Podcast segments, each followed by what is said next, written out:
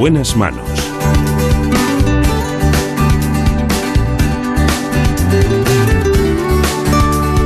El programa de salud de Onda Cero.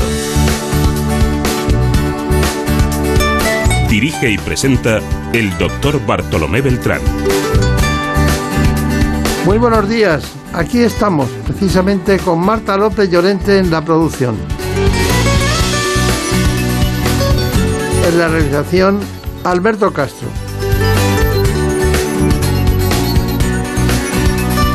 Vamos a trabajar hoy sobre asuntos de medicina de vital importancia como la artrosis de rodilla, la dermatitis atópica.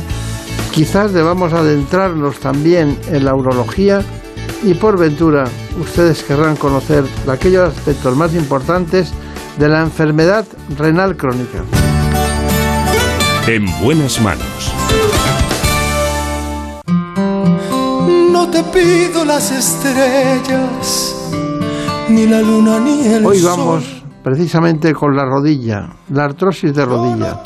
Ya saben que la rodilla es una articulación compleja que tiene que proporcionar estabilidad, fuerza y además resistencia al esqueleto. No necesito que me jures la verdad. Así que vamos con la unidad de rodilla y de pie de la Clínica Centro de la Mano de la Tora Isabel Guillén. Me basta.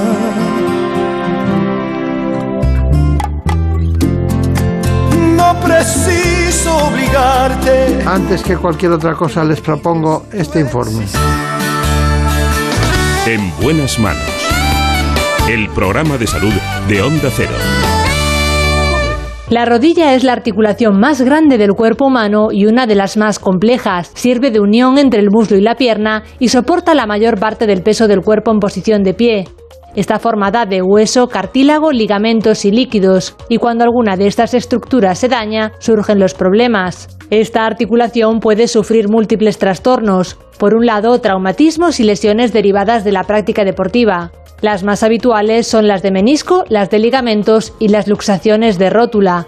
Y en personas mayores, la enfermedad más común es la gonartrosis o artrosis de rodilla, una patología degenerativa de las articulaciones que produce una alteración en el cartílago que afecta en nuestro país al 30% de los mayores de 60 años. El dolor, derrame de la articulación, limitación de la movilidad, atrofia muscular y la inestabilidad son los síntomas más comunes. Respecto al tratamiento, normalmente se emplean analgésicos y antiinflamatorios. Además, se recomienda adelgazar a estos pacientes, usar plantillas para mejorar el eje de carga, evitar deportes de impacto y la fisioterapia para alcanzar una buena movilidad y fortalecer la musculatura. Y cuando el tratamiento conservador no es suficiente, el especialista valorará si es necesario implantar una prótesis mediante cirugía. Bueno, pues en realidad es la articulación más grande y compleja del organismo, ¿no, doctora Guillén? Así es. Así es. Bueno, contamos hoy con la doctora Isabel Guillén, jefe de la unidad de cartílago de la Clínica Centro. Además es miembro de la unidad de rodilla y de pie y tobillo de este mismo centro sanitario y está acreditada como cirujana experta en cirugía con asistencia robótica MACO. Bueno, tenemos, eh, estamos muy ilusionados de que esté con nosotros porque no hay quien la saque del hospital, pero un día apareció una noticia que decía, Clínica Centro, implanta la primera prótesis de rodilla con cirugía robótica inteligente en España y Portugal. Así es, muchas gracias por invitarme. Gracias. Sí, hemos adquirido un robot para ayudarnos en la cirugía robótica, en la cirugía de la prótesis de rodilla. Y la verdad es que bueno, pues estamos muy contentos en, en el uso del robot, sobre todo porque va a ayudarnos mucho para los pacientes, ¿no? Está bien. Pero eh, a mí me gustaría saber, bueno, la- las causas hay muchas, traumáticas, deformidades, eh, también hay incluso ca- causas metabólicas y sépticas, que eso ya es más delicado. Pero mm, ustedes utilizan analgésicos, procuran que los pacientes adelgacen, evitan eh, que eviten deportes que les puedan molestar, eh, practican la fisioterapia, pero nada sirve en un momento determinado. Entonces la pregunta es, para mejorar la calidad de vida de esos pacientes hace falta una prótesis, ¿no? Bien. Entonces la pregunta, que es, eh, es una pregunta manual, ¿a qué paciente se le recomienda colocar una prótesis de rodilla? Muy buena pregunta. Yo creo que lo que hacemos muchas veces los médicos es hacer buenos artrósicos. ¿Cuánta gente le diagnosticas de una artrosis y se pasan años y años con esa artrosis y durante esos años estás haciendo de él un buen artrósico, o sea, un artrósico que le duele, pero que vive, que tal. Pero llega un momento que las prótesis siempre decimos que es una cirugía que no indica el médico, sino que la pide el paciente. ¿Y cuándo hay que colocar una prótesis? Pues cuando hay mala calidad de vida, cuando el paciente ya no puede hacer sus actividades de la vida diaria, tiene dolor, necesita calmantes y cuando el tratamiento conservador no ha, fracasado.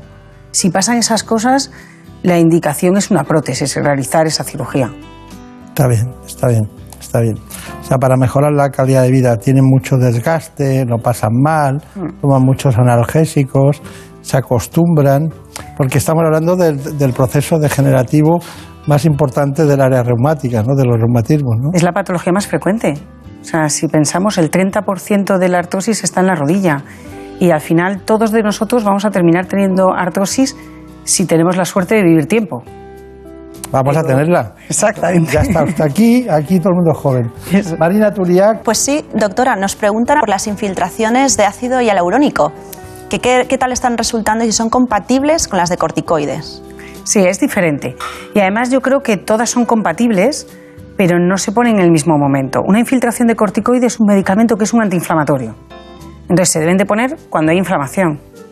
No todas las artrosis en todos los momentos tienen inflamación. Es decir, tú puedes tener un proceso artrósico en la rodilla y no tener la rodilla inflamada. Pero en alguna ocasión se te puede inflamar pues porque hayas hecho un sobreesfuerzo, pues has ido de excursión o, o has dado un giro, has jugado un partido de pádel y se te ha hinchado la rodilla. En esos momentos sí que si tienes una inflamación es interesante colocar una infiltración de corticoides. Pero si la rodilla no está inflamada, una infiltración de corticoides no tendría ningún sentido. En cambio, una infiltración de ácido hialurónico es lo contrario. El ácido hialurónico lo que hace es intentar mantener la articulación. Entonces, el ácido hialurónico realmente lo deberíamos de poner al revés en los procesos crónicos, cuando no tienes una inflamación aguda, porque si tú tienes una inflamación aguda y pones el ácido hialurónico, incluso pueden empeorar. El ácido hialurónico hay que ponerlo cuando el paciente está relativamente estable y lo que vas a hacer con el ácido hialurónico es intentar que lubricar esa articulación es un producto biológico, no es un medicamento como el corticoide, eh, y se tolera muy bien. Lo podemos poner en todo tipo de paciente, incluso en pacientes hipertensos, etcétera y lo que hacen es lubricar la articulación y hacen que el roce de la articulación sea menor, con lo cual te va a molestar menos a día de hoy, pero se va a desgastar menos a la larga esa rodilla. Por eso el ácido hialurónico es más para procesos crónicos y el corticoide es más para procesos agudos. lo que acaba de decir la doctora, la doctora Guillén es incluso se puede deducir con sentido común, ¿no? Claro. Porque a una inflamación no le añadas más que lo que toca. Claro, se le pones ácido. De hecho, muchas veces los pacientes te dicen, es que me puso el ácido hialurónico y estoy peor. Y bueno, es que ahora es el momento de friar la rodilla, no de, claro, de añadirle otra cosa, ¿no? Sí, sí. Bueno, eh, ustedes hablan siempre de, de una prótesis unicompartimental, ¿no? Y luego hablan de total. ¿Me puedes dar la diferencia? Pues mira, me he traído una rodilla que me ha permitido. ¿Has traído tres entonces? Yo voy con mis rodillas en el bolso. Pues mira, esta es la rodilla. La rodilla está compuesta por el fémur, la tibia y la rótula, que es este hueso que tenemos aquí. Cuando nosotros decimos que vamos a colocar una prótesis total, lo que vamos a colocar es una prótesis tanto en el fémur como en la tibia y en la rótula colocamos un plástico, que es esto que he traído yo aquí. Esta es una prótesis total, en la que vamos a hacer como si fuera un sombrero, colocarlo a nivel del fémur y un platillo a nivel de la tibia. Y esto es una prótesis total. Pero esto lo debemos de hacer en pacientes que tienen una artrosis generalizada de toda la rodilla. Pero hay pacientes que tienen eh, degenerada solo una zona de la rodilla. Pues, por ejemplo, pacientes que se les han quitado un menisco por una rotura de menisco y lo que hacen es una degeneración, pues, o solo de la cara interna o solo de la cara externa. Claro, es una pena poner una prótesis de todo, porque estás quitando también parte de rodilla sana. Entonces, en ese caso, lo que hacemos es poner prótesis que llamamos unicompartimental, de un solo compartimento, o de esta zona solo, que sería medio fémur y media tibia, o de la zona externa con medio fémur y media tibia. De tal manera que así, pues la zona buena la respetas. Claro, he visto y he leído que Walt, Waldius, que usted lo cita en algún, en el 51 ya empezó a trabajarlo, en el 58 ya tenía una idea clara de lo que había que hacer, pero yo en el proceso, que eran unas charnelas que ponía, en el proceso ha pasado tanto tiempo, muchos años, pero sí es cierto que a mí me da la impresión de que tiene que... No pesa mucho eso para llevarlo en la... Sí pesa. Sí pesa. Sí pesa, la verdad. Hay, hay distintos materiales. Normalmente la que usamos es esta, ¿no? que es la de acero. Es verdad que en pacientes alérgicos, cuando son alérgicos a metales, que eso es muy importante preguntarlo antes de colocar una prótesis, si el paciente es alérgico a metales o no. Porque si es alérgico, le colocas algo metálico dentro de la rodilla, va a tener una reacción y esa, esa prótesis va a ir mal. Eso lo preguntamos mucho en las mujeres, es muy fácil porque les preguntamos que si se tienen que poner todo de oro. Los pendientes o los collares les hacen reacción Claro. cuando se lo ponen es porque son alérgicos. Entonces, normalmente son de este metal, que es, eh, o sea, es, un acero, es una aleación. Pero si fueran alérgicos, por ejemplo, al, al cobalto, al níquel, etcétera, colocamos una prótesis que es de acero, pero recubierta de titanio. Porque el titanio por sí solo es muy blando, no, no- daría consistencia a la prótesis. Tened en cuenta que al final la prótesis tiene que ser fuerte porque tiene que aguantar nuestro peso. Vosotros fijaros si nosotros eh, hacemos 5.000 pasos al día, que no son muchos, que ahora te recomiendan hacer 10.000 pasos, y tú pesas 80 kilos, 8 por 5, o sea, quiero decir, al final tú estás multiplicando muchísimo los kilos que le vas a dar a la rodilla en cada paso.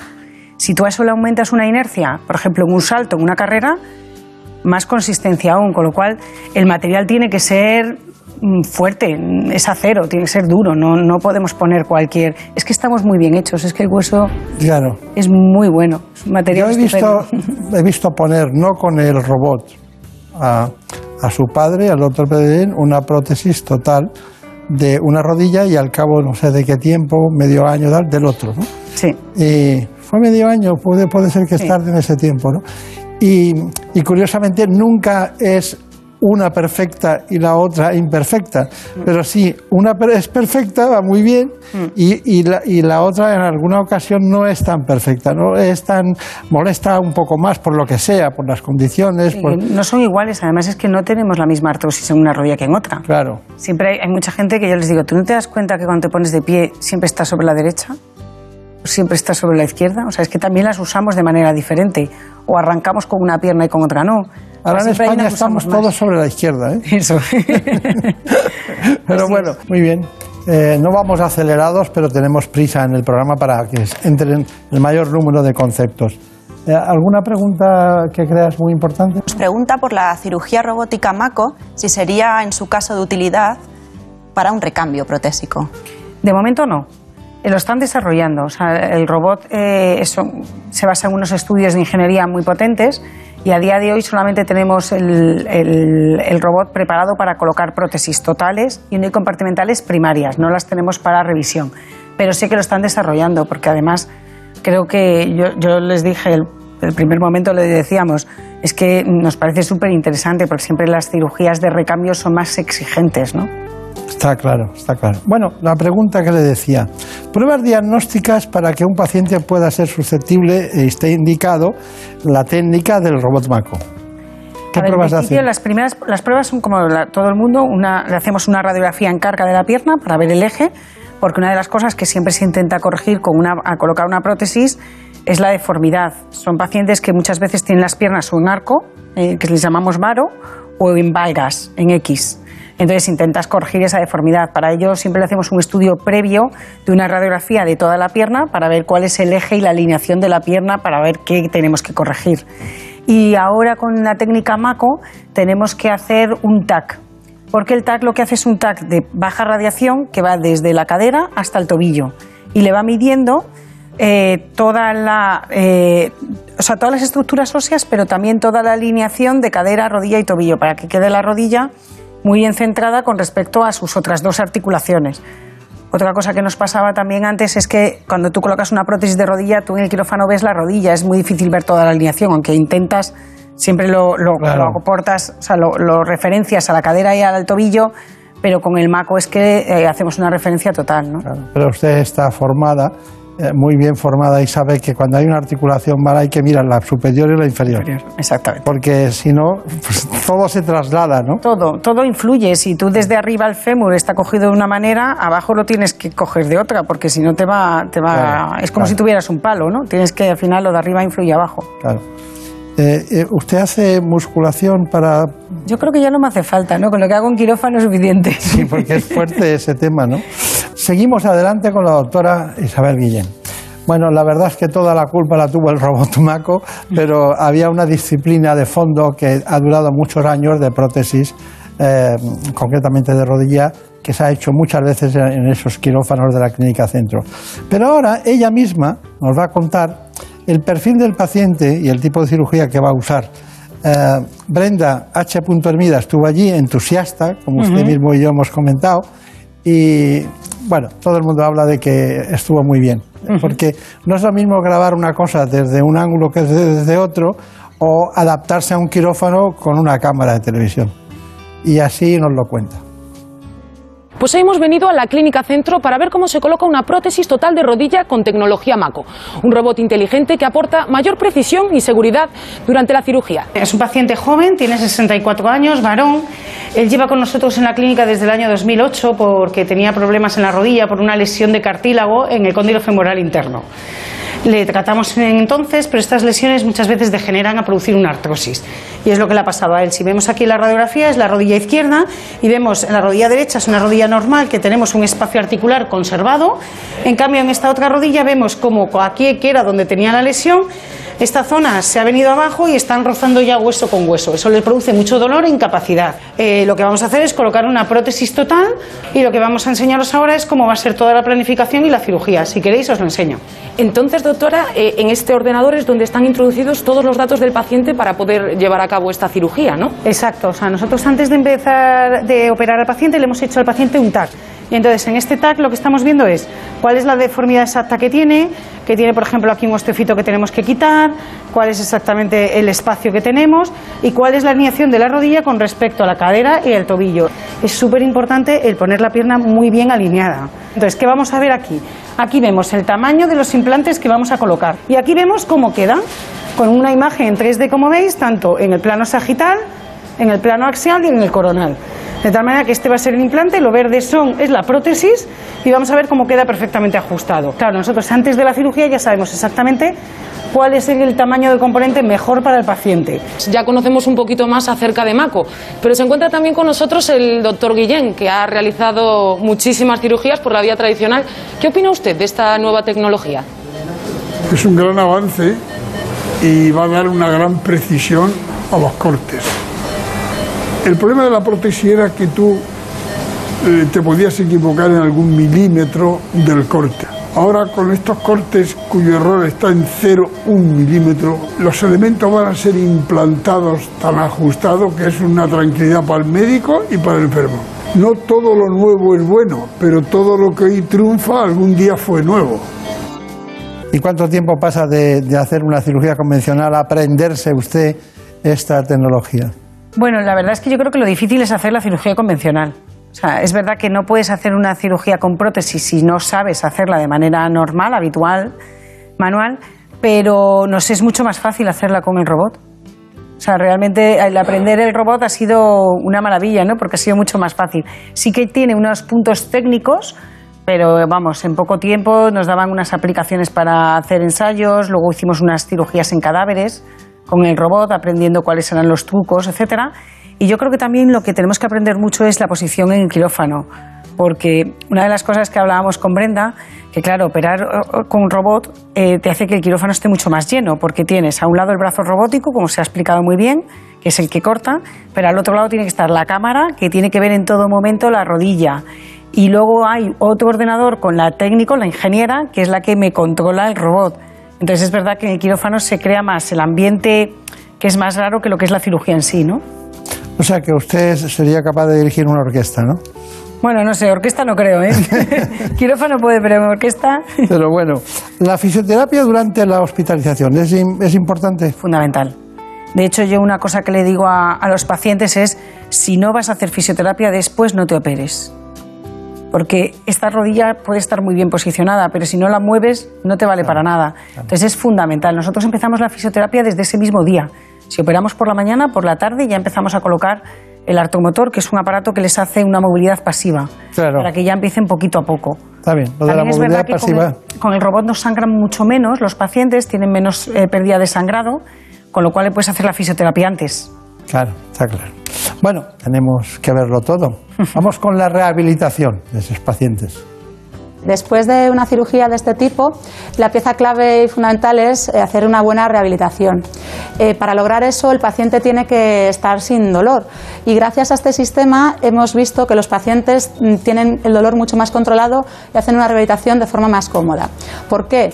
Por dos motivos fundamentalmente. El sangrado es muchísimo menor y el paciente sale sin drenaje y es mucho más cómodo rehabilitar así desde, desde el minuto uno de la cirugía. Bien, pues ahora vamos a ver qué es lo que habría que hacer tras este tipo de intervención. Nos encontramos con Pablo y Pedro, fisioterapeuta y paciente, que ha sido intervenido hace unos tres días. Cuéntanos, Pablo, ¿qué tipo de ejercicios tendríamos que hacer para poder rehabilitar esta, esta rodilla? Comenzamos a recomendar al paciente un ejercicio sencillo, en cama o bien sentado, movimientos rotatorios del pie, para arriba, para abajo, como si freno, acelerador. Muy bien. Otro ejercicio que pueden realizar tanto sentado como en cama, simplemente con la pierna estirada, punta del pie y dedos hacia usted, Pedro, y baje la rodilla y aguante. Muy bien. Otro ejercicio que les solemos recomendar es que se desplacen al borde con cuidado, con ayuda familiar, enfermero y con una toalla que empecemos a iniciar la flexoextensión activa asistida de rodilla. Muy bien, dobla un poquito, Pedro, muy bien, y estira. Flojito, que no duela mucho, ¿vale, Pedro? Que no te puedes notar tirantez, puedes notar presión, la cara anterior de la rodilla, pero no dolor. Pedro, cuéntenos usted, ¿realmente siente dolor o siente poco, mucho? ¿Cómo, cómo lo vive usted? La verdad es que estoy súper contento porque el dolor no es lo que yo imaginaba en ningún concepto. Eh, he, notado una mejoría personal, física, en cuestión de cuatro días. Y, lo que sí tengo que decir claro es la sensación de estar cuidado, sobre todo muy bien y pendiente de que el dolor sea el mínimo y las personas sufran poco, con lo cual más no se puede pedir. Pues ya solo queda soltar las muletas. doctora Isabel Guillén, ¿cuál es su conclusión? ¿Qué nos puede decir como final? Hombre, yo creo que, la tecnología está para ayudarnos y creo que en medicina, pues mucho más. Eh, las cirugías son, son momentos muy exigentes y creo que el robot nos da una seguridad para el médico que estamos haciendo las cosas muy bien, mayor precisión y luego nos da una, eh, mayor, una incorporación mucho más rápida del paciente, con lo cual eh, creo que es un gran avance. Está muy bien, está muy bien. Bueno, ¿Han visto ustedes que había información de la Clínica Centro respecto a distintas innovaciones y analíticas y estudios de investigación? Y también hemos visto que hemos desmenuzado lo que es en la Clínica Centro implantar las primeras prótesis de rodilla con cirugía robótica inteligente. Así que muchas gracias, muchos recuerdos a todos sus compañeros. Muchas gracias a todos. Y especialmente a su padre, que me da vergüenza decir, pero es verdad, que le conozco hace más de 30 años. Así que con usted llevamos 30 días. Exacto. Muchas gracias. Gracias. En buenas manos. El programa de salud de Onda Cero. Dirige y presenta el doctor Bartolomé Beltrán. Es lógico. Murprotec, empresa líder en la eliminación definitiva de las humedades, patrocina la salud en nuestros hogares. ¿Conoces la relación entre cuidar de tu hogar y cuidar de ti? En Murprotec sabemos que cuando eliminamos las humedades de forma definitiva de tu hogar estamos cuidando de ti y de tu familia. Una vivienda libre de humedades es sana y segura. Llámanos al 930 1130 o accede en murprotec.es. Cuidando de tu hogar, cuidamos de ti. Sonoras, el programa para los que viven la noche, con José Luis Salas. Dándolo absolutamente todo. Anda que no vamos a conocer qué ocurría antes. Eh, vamos a viajar a través del tiempo y el espacio. Ultramarinos temático. ¿Qué pedimos esta noche? Llega un instante sublime en el que saludamos a nuestro friki cero. No te quedes dormida, no te quedes dormido. Estás perdiendo. ¿Quién sabe si un buen momento de la noche? No Sonoras, con José Luis Salas. De lunes a miércoles a la una y media de la madrugada jueves a las 3 y cuando quieras en la app y en la web de Onda Cero. Te mereces esta radio. Onda Cero, tu radio. No son. Rafa Nadal es uno de los mejores tenistas de la historia y el mejor de todos los tiempos sobre tierra batida. Ha ganado Roland Garros en 13 ocasiones, 7 títulos más que el sueco Borg, que lo ganó 6 veces. Rafa Nadal es campeón de Roland Garros. Fue el 11 de octubre de 2020 cuando Nadal se impuso al serbio Djokovic en la gran final. Nadal, en un nuevo hito en su carrera, ganó el torneo sin perder un solo set. Con este triunfo, alcanzó el récord de 20 títulos de Grand Slam de Federer y que ahora comparte también con Djokovic. ¿Ganar 13 qué es? ¡Es sencillamente imposible! Radio Estadio fue testigo. Los fines de semana vive el deporte en Onda Cero. Súbete al tren de Radio Estadio con Edu García. En buenas manos. El programa de salud de Onda Cero. Hey there, kids, put on your dancing boots. Come dance with me. Ha llegado el momento de la dermatología. Otra mujer, después de la doctora Isabel Guillén, vamos con la doctora Paloma Borregón para hablar de dermatología de la Clínica Universidad de Navarra. Romance with me. Cross a crowded floor. Hablemos pues de la dermatitis atópica que afecta en nuestro país hasta un 5% de los adultos y a un cerca del 15% de los niños y su incidencia se ha disparado en los últimos años. La doctora Paloma Borregón esta mañana con ustedes. De momento les propongo este informe para adentrarlo en este asunto. En buenas manos. La dermatitis atópica es una de las enfermedades de la piel más comunes y altera significativamente la calidad de vida de millones de niños y de sus familias. En los últimos 30 años su prevalencia se ha triplicado en los países industrializados debido a los cambios en el modo de vida y al aumento de la higiene en la sociedad. En nuestro país afecta alrededor de un 15% de los niños, aunque en muchos casos suele desaparecer hacia los 7 años de vida. La dermatitis atópica es una enfermedad que se presenta en brotes. Durante los periodos de calma se manifiesta con una piel seca, con escamas y agrietada, y en los periodos de brote aparecen manchas y granitos rojos en los pliegues de los brazos, detrás de las rodillas y en la cara. Pero el síntoma más típico en todas las edades es el intenso picor. Se ha demostrado que esta enfermedad tiene cierta predisposición genética. Si uno de los padres es atópico, el niño tiene cerca de un 50% de riesgo de serlo también. En efecto, nuestra invitada de hoy es la doctora Paloma Borregón, que es responsable de la unidad de dermatología médico-quirúrgica y estética de Iván Malagón Clinic. Se encuentra en Madrid, a poca distancia, me da la impresión a mí que está de la Puerta de Alcalá. Pero bueno, hoy aquí estamos en el centro de gravedad de la ciencia dermatológica, que no es menor y también es médico-quirúrgica. ¿Qué tal está? Muy bien. Bueno, ¿qué me cuenta de la dermatitis atópica? ¿Se cura o no se cura? Pues no se cura, se controla, vamos a decir. La dermatitis atópica siempre decimos que es algo con lo que se nace.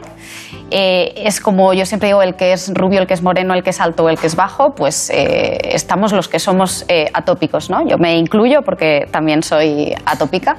Eh, entonces es una condición general que de hecho se llama atopia, que no solo implica que tienes dermatitis, sino que somos pacientes como más sensibles a alérgenos varios, más tendencia a tener alergias al polen, alimentos, etcétera, más tendencia a tener esa piel seca y, bueno, pues no se cura porque eso es, nacemos con ello y, lo tenemos para siempre, pero sí que hay que mantenerlo a raya para no hacer brotes y que se nos descontrole.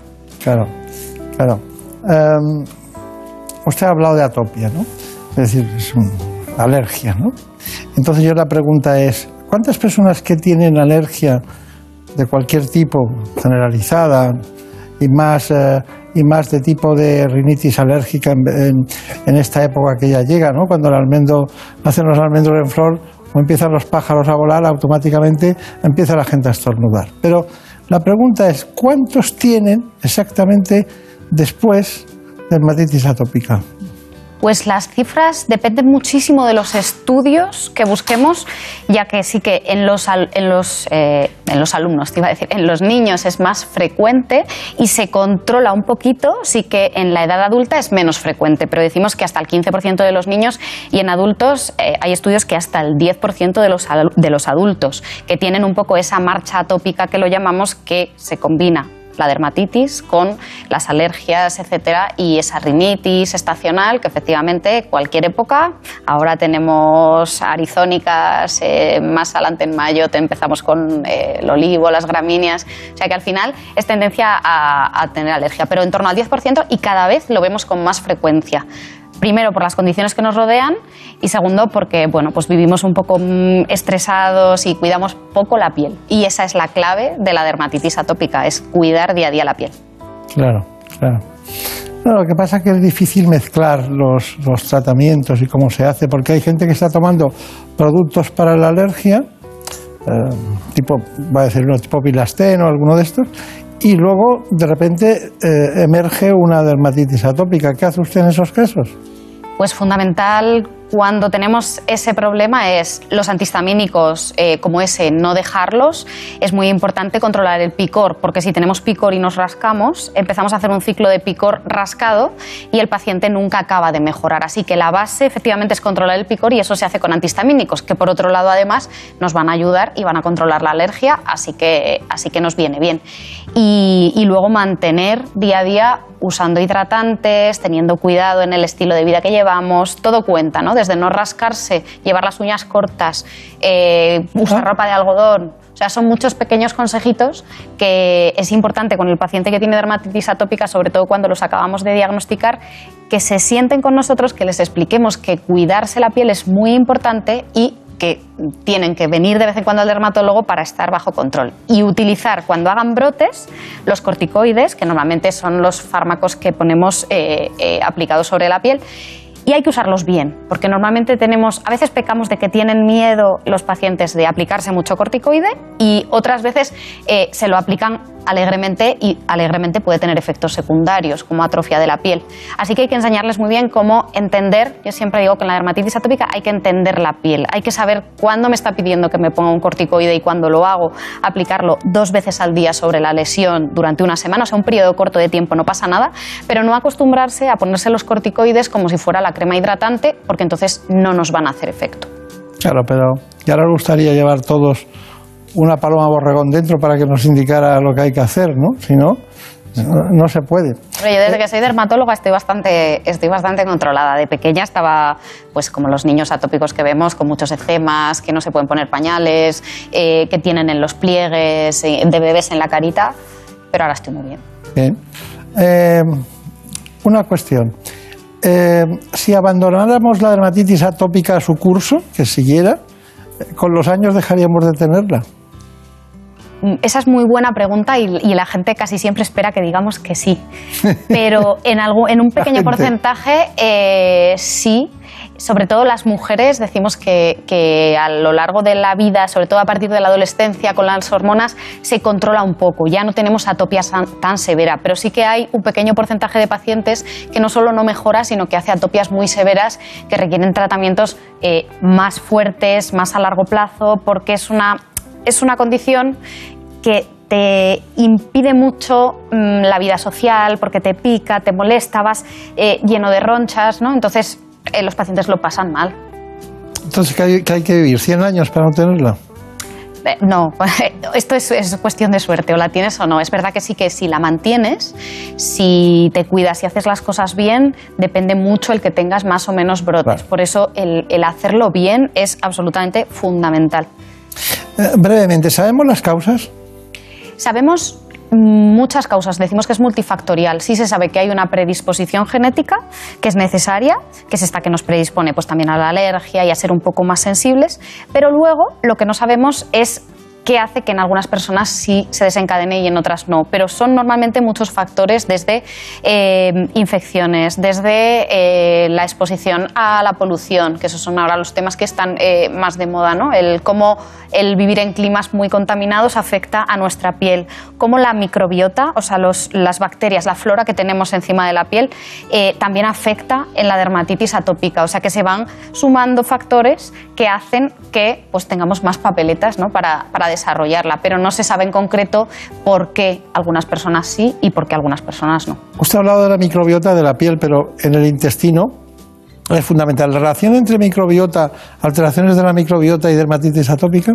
cada vez se ven más y se está estudiando más. Ahora los, los campos de investigación eh, van un poco por ese terreno, porque vemos que, igual que de hecho en, en el intestino ya lo sabemos desde hace mucho, ¿no? que cuando uno tiene diarrea siempre se dice que o tomas un antibiótico, eh, matas las bacterias y de repente crecen otras y, y tenemos que tomar probióticos, eso lo llevamos mucho tiempo oyendo en el intestino y ahora se sabe que en la piel pasa lo mismo. Y se incorporan probióticos no solo en las cremas, sino que también está, cada vez hay más estudios eh, de darlos orales para que si nosotros estamos bien por dentro, nuestra flora está en equilibrio, vamos a, a mantenerla mejor. Yo creo que daría eso, daría un, un antihistamínico que, que- pues, tipo el que le decía, ¿no? Tipo Bilastén o alguno de estos, y luego además les daría, les trataría la microbiota en todos los sentidos. Bueno, Marina Turiak, Pues nos preguntan por la natación. No es el deporte más apropiado, quizás, pero ¿qué hacemos con el niño que le apasiona nadar y es atópico? Pues yo, aunque sea muy duro, eh, yo les digo a los padres que busquen otro deporte, porque, a ver, es buenísima la natación, pero eh, está directamente relacionada con lo que vas a remojar tu piel, se va a debilitar esa barrera cutánea que, que es la piel y encima de estar en remojo suele estar irritada porque se nos suma el cloro, ¿no? Entonces, yo siempre cuando son pequeñitos los niños y ya veo a los papás, les suelo recomendar que no los apunten a natación, que los apunten al deporte que quieran, pero no agua y cloro. Eso sería lo ideal. Cuando ya van, ¿qué tenemos que hacer? Pues, y le gusta, como tú dices, pues al final a los niños les gusta y es muy bueno y es muy sano hacer natación, ¿no? Siempre recomendamos natación los médicos pa- para todo. Eh, la clave es usar cremas barrera. Tenemos cremas que se aplican antes de, de ir a la piscina y que hacen un poco una película, de manera que cuando estás expuesto al agua, al cloro, etcétera, eh, no te irriten tanto. Y luego siempre ducharse muy bien después de haber estado expuesto al cloro, ducharse, hidratarse muy bien eh, y podemos mantener un poco la capa de lípidos de nuestra piel mm, más o menos. Pero ya te digo que no es el deporte ideal en este caso. De hecho, los niños eh, que hacen natación atópicos suelen ser los que peor están y los que más brotes tienen, porque cuesta más. Siempre recomendamos no, no, no bañarse, porque mm, antiguamente yo cuando era pequeña a mi madre el médico le decía pues, pues mm, usted no la bañe porque no se puede mojar mucho la piel la niña. Yo imagínate, hacía ballet todos los días eh, de la semana y mi mamá decía, como no voy a, duchar a la niña, pero hay que hacerlo bien. O sea, podemos hacerlo, tenemos que, ducharnos a diario, pero no muchas veces. ¿Cuántas? O sea, una vez es suficiente. Eso los atópicos y los no atópicos. Lo que pasa es que los atópicos, con más razón, tenemos que intentar que no sean más de una vez al día. Y siempre, siempre, siempre hidratar después la piel, porque así lo que irritamos la piel cuando nos duchamos, eh, o por lo menos lo contrarrestamos un poco con esa crema hidratante. Cuando se ponen la ropa no es pringoso eso de... de- de- Depende de las, depende de la, de la crema hidratante. Eso, por ejemplo, eh, hay gente con la que hay que luchar para que se aplique la crema hidratante. Normalmente son mejores las que son más suntuosas, más hidratantes, más grasas, pero hay gente que no le gustan. Normalmente a los atópicos sí nos gustan, porque necesitamos esa sensación de, de tener la piel en calma.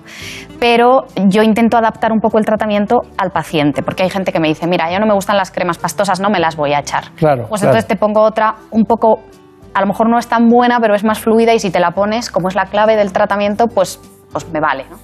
Luego le preguntaré alguna cosa personal, me llama mucho la atención. Eh, no, no es ginecológica la pregunta, va a ser de la piel, ¿eh? de la piel, porque la veo muy blanca, la veo muy, Claro. la veo muy blanca. ¿Usted, usted toma vitamina D? Yo sí, comentábamos que, este- que, es- que estoy muy blanca. eh, es lo que, lo que tiene ser dermatóloga, es que como sabes los efectos dañinos del sol es que nos protegemos mucho de- del sol. Y efectivamente, pues eh, la vitamina D eh, la solemos tener baja. En España es bastante frecuente ver que la vitamina D está baja y tenemos un poco lucha los, los reumatólogos o los médicos que recomiendan que tiene que dar el sol para hacer vitamina D con los dermatólogos que decimos, ojo, vitamina D sí, pero con cuidado. Entonces, ¿Cómo hay que hacerlo bien? Vamos a intentar resumir. A mí hay gente que viene a la consulta que está negra y me dicen, no, es que como no tengo vitamina D, pues me tiene que dar el sol. Entonces, eso es engañarse a, no a tu médico, sino a ti mismo. Y tener tiempo. porque- A, a mí no, desde luego. Y tener tiempo, claro, eso está claro. Pero mm, no, eso no es así. Más de 15 minutos al día ya no hacemos más vitamina D. Así que, ¿cómo hay que hacerlo bien para tener vitamina D? Pues hay que exponerse al sol, no a las horas centrales del día, que es cuando más nos quemamos, sino intentar hacerlo por la mañana o por la tarde, es poner sobre todo los brazos, la cara, así que por favor hay que aplicarse protector solar, porque si no, en la cara es donde más cáncer de piel nos sale, donde nos salen las arrugas, etcétera. Así que intentar no más de 15 minutos al día y sobre todo exponer las extremidades al sol. Así que que nadie se engañe, que no hay que estar negro para que tengas vitamina D. Pero aún así, durante el invierno, que son meses eh, duros, eh, pues yo, por ejemplo, sí que sí, a mí me suele salir baja. Es verdad que no recomiendo tomarla así por así, sí que recomiendo medir los niveles y, y si la tenemos baja, entonces eh, tomar suplementos. Cuando ha empezado usted la respuesta, ha dicho resumiendo. Ah, a mí me da cuerda y... No, pero está muy bien, está muy bien, ya porque aprendemos ya que mucho. estamos- porque hace usted una, la dialéctica integrada de todos los conceptos en uno, ¿no? África Luca de Tena, eh, bueno, Elena Fernández Puyol la ha investigado y ella fue una de las cofundadoras de esta asociación que es ADA. Y, bueno, le estuvo preguntando una serie de cuestiones y esto es el resultado. La dermatitis atópica altera notablemente la calidad de vida de quienes la padecen. De esto sabe mucho África, cofundadora de la Asociación de Afectados. El papel del paciente en el manejo de la dermatitis atópica es importante, pero es complejo a la vez porque el paciente tiene un constante picor e incluso siguiendo todas las recomendaciones médicas y utilizando emolientes adecuados, a veces tienen brotes y no entienden por qué. Pero aún así es importante que sigan esas recomendaciones y que continúen con ese uso de los emolientes para intentar mantener esos brotes que aparecen de manera inesperada a raya. Con respecto a la afectación psicológica eh, del paciente, hay pacientes que cuando tienen una dermatitis atópica severa les impacta tanto en su calidad de vida que incluso presentan cuadros de ansiedad, de depresión. Por eso sería importante que se diera apoyo psicológico a estos pacientes. Y además al ser una enfermedad que es visible, porque tienes rojeces, a veces heridas, incluso te supuran, eczemas, pues eh, eso provoca que eh, genere confusión y que hay gente que se crea incluso que es contagioso y eso incide aún más en la autoestima de los pacientes. Para ayudar a los niños con dermatitis atópica a aceptar y manejar su enfermedad, ha escrito un cuento muy didáctico. Picón el dragón es un cuento que hemos creado en la Asociación de Afectados por Dermatitis Atópica para ayudar a todos esos niños y a sus familias que padecen la enfermedad. Por un lado, para que no se sientan extraños por tener ese tipo de piel. Por otro, para que entiendan la importancia de usar emolientes y que a los niños que a veces les cuesta mucho, pues que sepan que es muy importante que se den crema. Y por otro, para que puedan explicar a sus compañeros qué es lo que les pasa y que no piensen que es contagioso. Que se den cuenta que hay que aceptar las diferencias de cada uno y que lo que parece una debilidad a lo mejor puede ser una fortaleza. Consejos que ayudarán a niños y a mayores a convivir día a día con la dermatitis atópica. Felicitamos ese trabajo de la Fundación ADA, pero me gustaría también, eh, creo que, que tenías algunas preguntas, antes me habías dicho que se te las han pisado todas. Un poco sí, pero bueno, el, el mensaje importante es que no es contagiosa, ¿verdad, doctora Barregón? No es contagiosa. Y eso estigmatiza mucho, como hemos escuchado en el vídeo, porque los pacientes eh, no quieren enseñar sus lesiones Claro. y encima se rascan. Pero se pueden infectar con estafilococos, ¿no? Sí, eso es muy frecuente, pero sobre todo está implicado el rascado, porque al rascarnos nos hacemos heridas y los estafilococos que tenemos en la piel aprovechan y, y se meten en, Claro. en la piel. Tengo aquí una guía de tu piel atópica, no la, no la tuya ni la suya, también. sino que, que también, pero se lo repito y si ve alguna cosa me dice el por qué. Dice, cuida tu estilo de vida. Fundamental, ¿no? Fundamental. Llevar Ah. una, dieta sana, equilibrada, hacer deporte. Evitar el estrés, eh, los climas secos, eh, eh, los fríos y todo ese tipo de cosas. Eh, mm, hay otro asunto que es el tema de alimentos ricos en omega 3. También, porque son fundamentales para, para ese manto lipídico de nuestra piel. El ejercicio moderado, ¿me parece bien? hidratar la piel en su conjunto, eh, utilizando bálsamos, sobre todo en el caso de los niños, evitar el uso de cosmética de distintos tipos que pueden alterar el, el, bienestar de la piel en todos sus sentidos. Sobre todo las cosas muy perfumadas o los jabones que hacen mucha espuma, que son los que más nos gustan, pero son los peores. Hay que utilizar agua templada y jabones eh, de tipo eh, naturales, ¿es correcto? Sí, no muy caliente. No. Y lleva, eh, hay que llevar las uñas cortas, ¿no? Por el rascado. Por el rascado. Esto es un, un decálogo que hizo usted y, y que se puntuaba 10 tips para dermatitis atópica por la doctora Paloma Borregón, que lo hemos recuperado para preguntarle. Dígame, ¿se duerme mal cuando se tiene dermatitis atópica en muchas ocasiones? ¿Qué tiene que ver la melatonina para, para poder dormir mejor? ¿Tiene algo que ver? Muy buena pregunta. Cada vez tiene más que ver y también eh, hay mucha investigación en ese campo y solemos utilizar como parte del tratamiento, sobre todo en los niños, melatonina por las noches, ya que el picor normalmente es intenso a lo largo de todo el día, pero por las noches el picor es más intenso todavía. Y encima nos rascamos inconscientemente. Eso hace que los bebés estén irritables, no duerman, lloren y los mayores nos hagamos heridas por la noche. Así que sí es muy útil aplicar melatonina, bueno, aplicar, tomar melatonina tanto los niños pequeñitos como, como los mayores para descansar mejor. Claro. Eh, hemos preparado también unos factores agravantes, que aunque se hayan repetido algunos, de dermatitis atópica. La dermatitis atópica es una enfermedad crónica y no contagiosa que causa picor e inflamación en la piel. Cursa en brotes recurrentes que pueden ser desencadenados por distintos motivos, como infecciones virales, vacunas, periodos de estrés o exposición a químicos como el cloro de las piscinas. Además, las condiciones climáticas han demostrado que empeoran los brotes de dermatitis, especialmente en los meses de invierno. Debido a las bajas temperaturas, abrigarse en exceso y pasar la mayor parte del tiempo en el interior con calefacciones que resecan mucho el ambiente. De hecho, durante esta época del año aumentan de forma considerable las consultas de dermatología pediátrica por empeoramiento de los casos de dermatitis atópica. Otro de los factores nocivos implicado es la contaminación medioambiental, lo que explica el aumento de la prevalencia de la enfermedad en las últimas décadas, especialmente en países industrializados.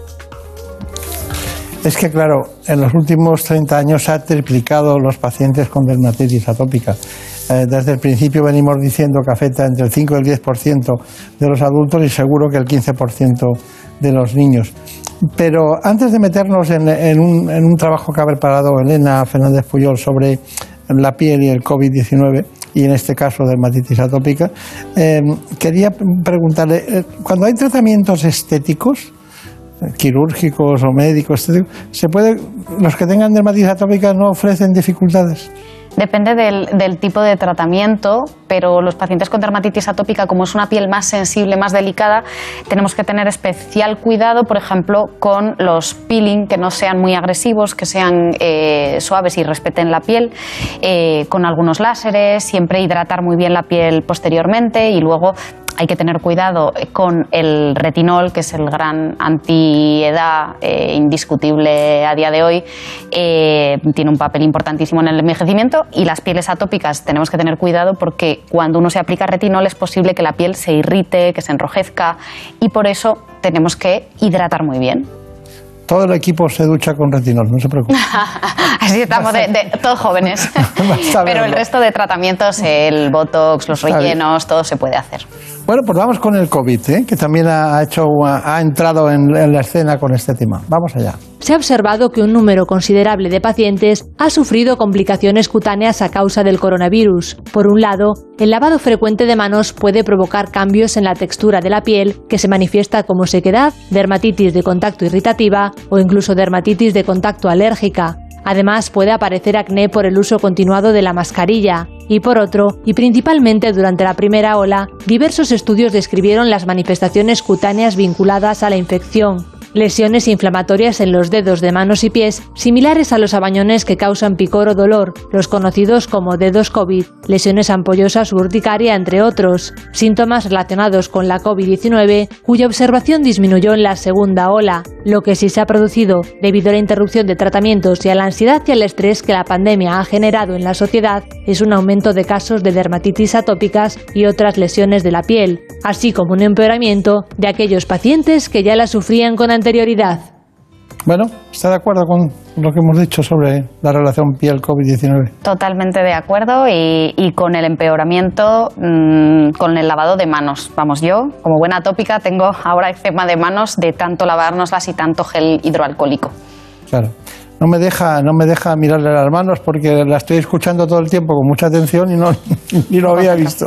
Bueno, doctora, conclusión de todo lo que hemos hablado de dermatitis atópica, en la que usted, hay que decirlo, es un líder de opinión en, en España y posiblemente porque ha cogido una afición especial con la dermatitis atópica, ¿no?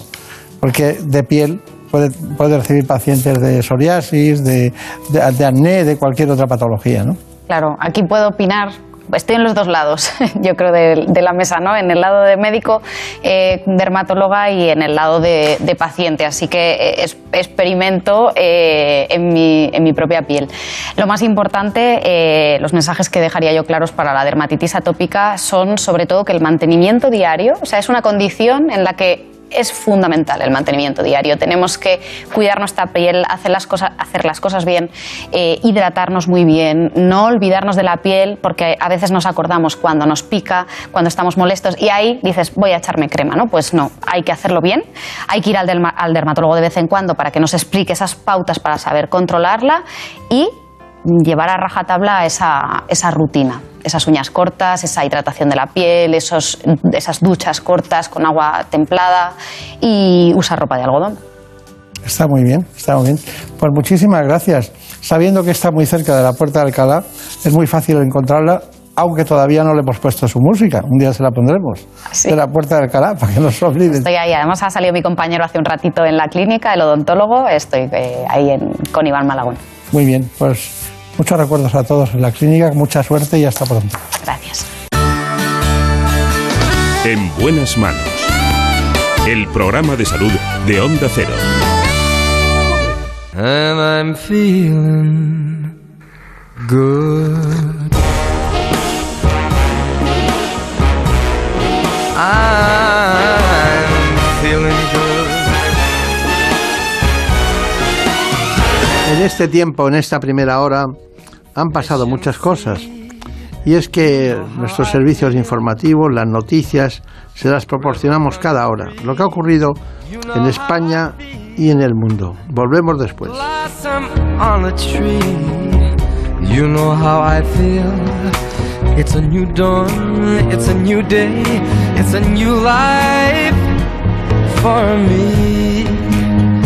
And I'm feeling good.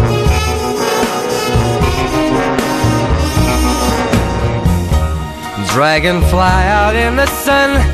You know what I mean, don't you know? Butterflies all having fun. You know what I mean. Sleep in peace when day is done. That's what I mean. And this old world is a new world and a bold world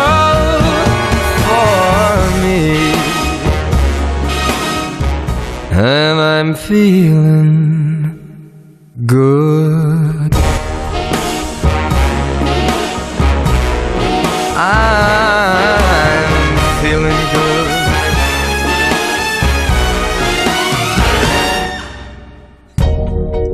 Fish in the sea, you know how I feel.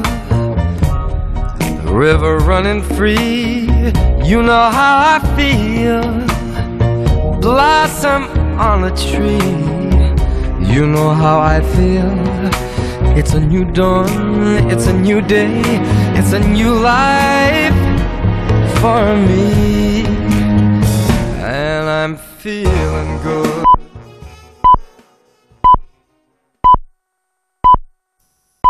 Son las 5, las 4 en Canarias.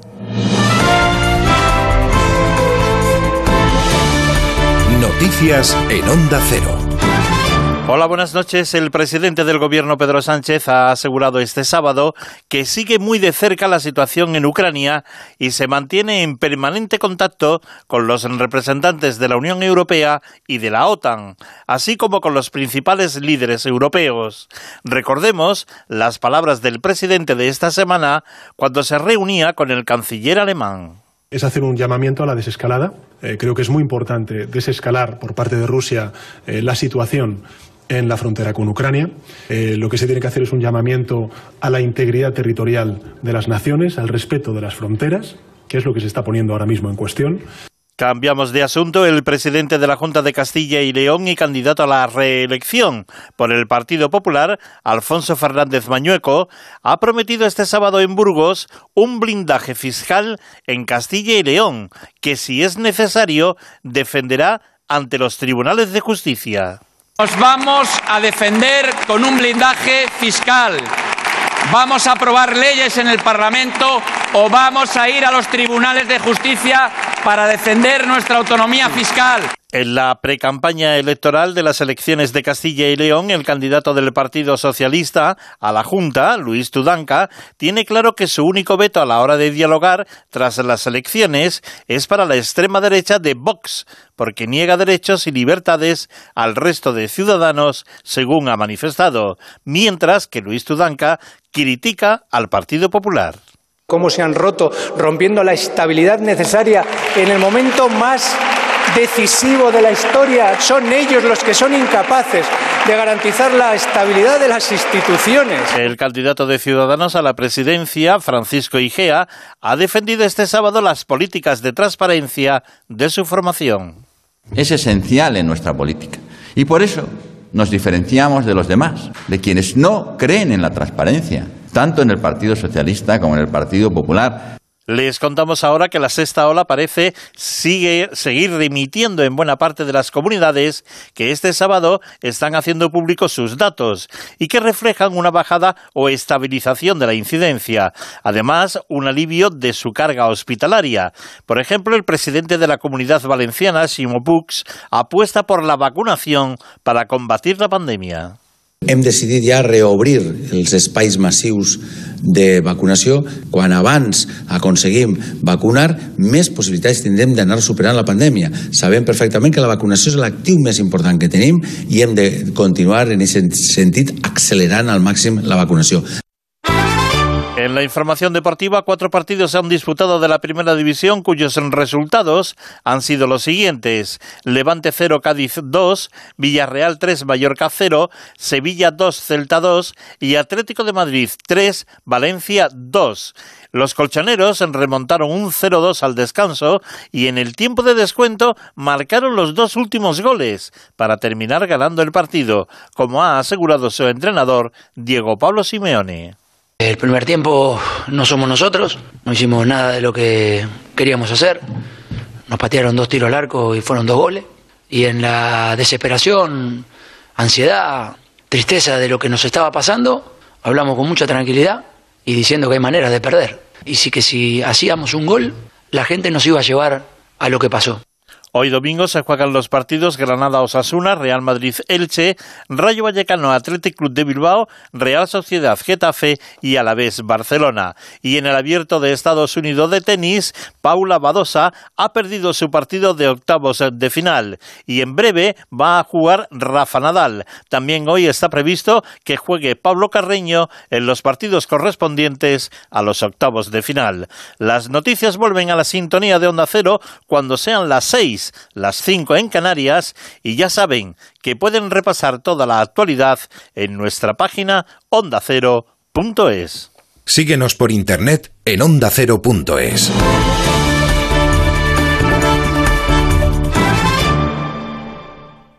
Facebook, Twitter, YouTube, hay más de un medio para que nos sigas. ¿Cuál te gusta más?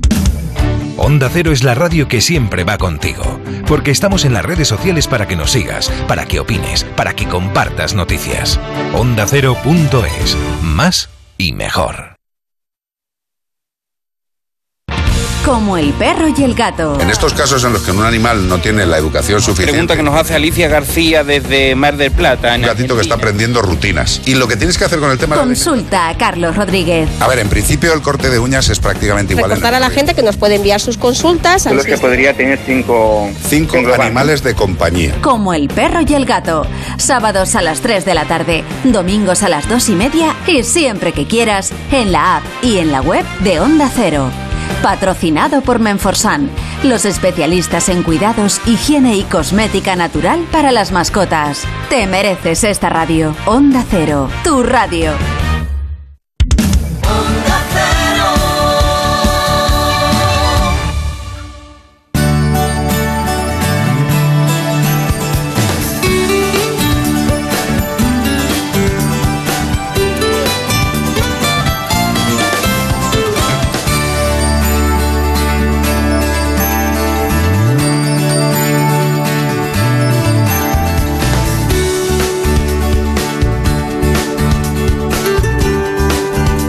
Buenas manos.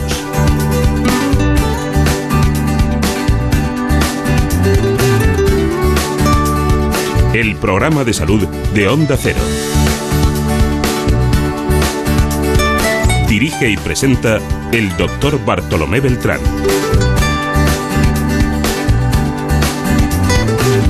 Aquí seguimos en la segunda parte del programa. Nos acompaña, como siempre, en la producción Marta López Llorente.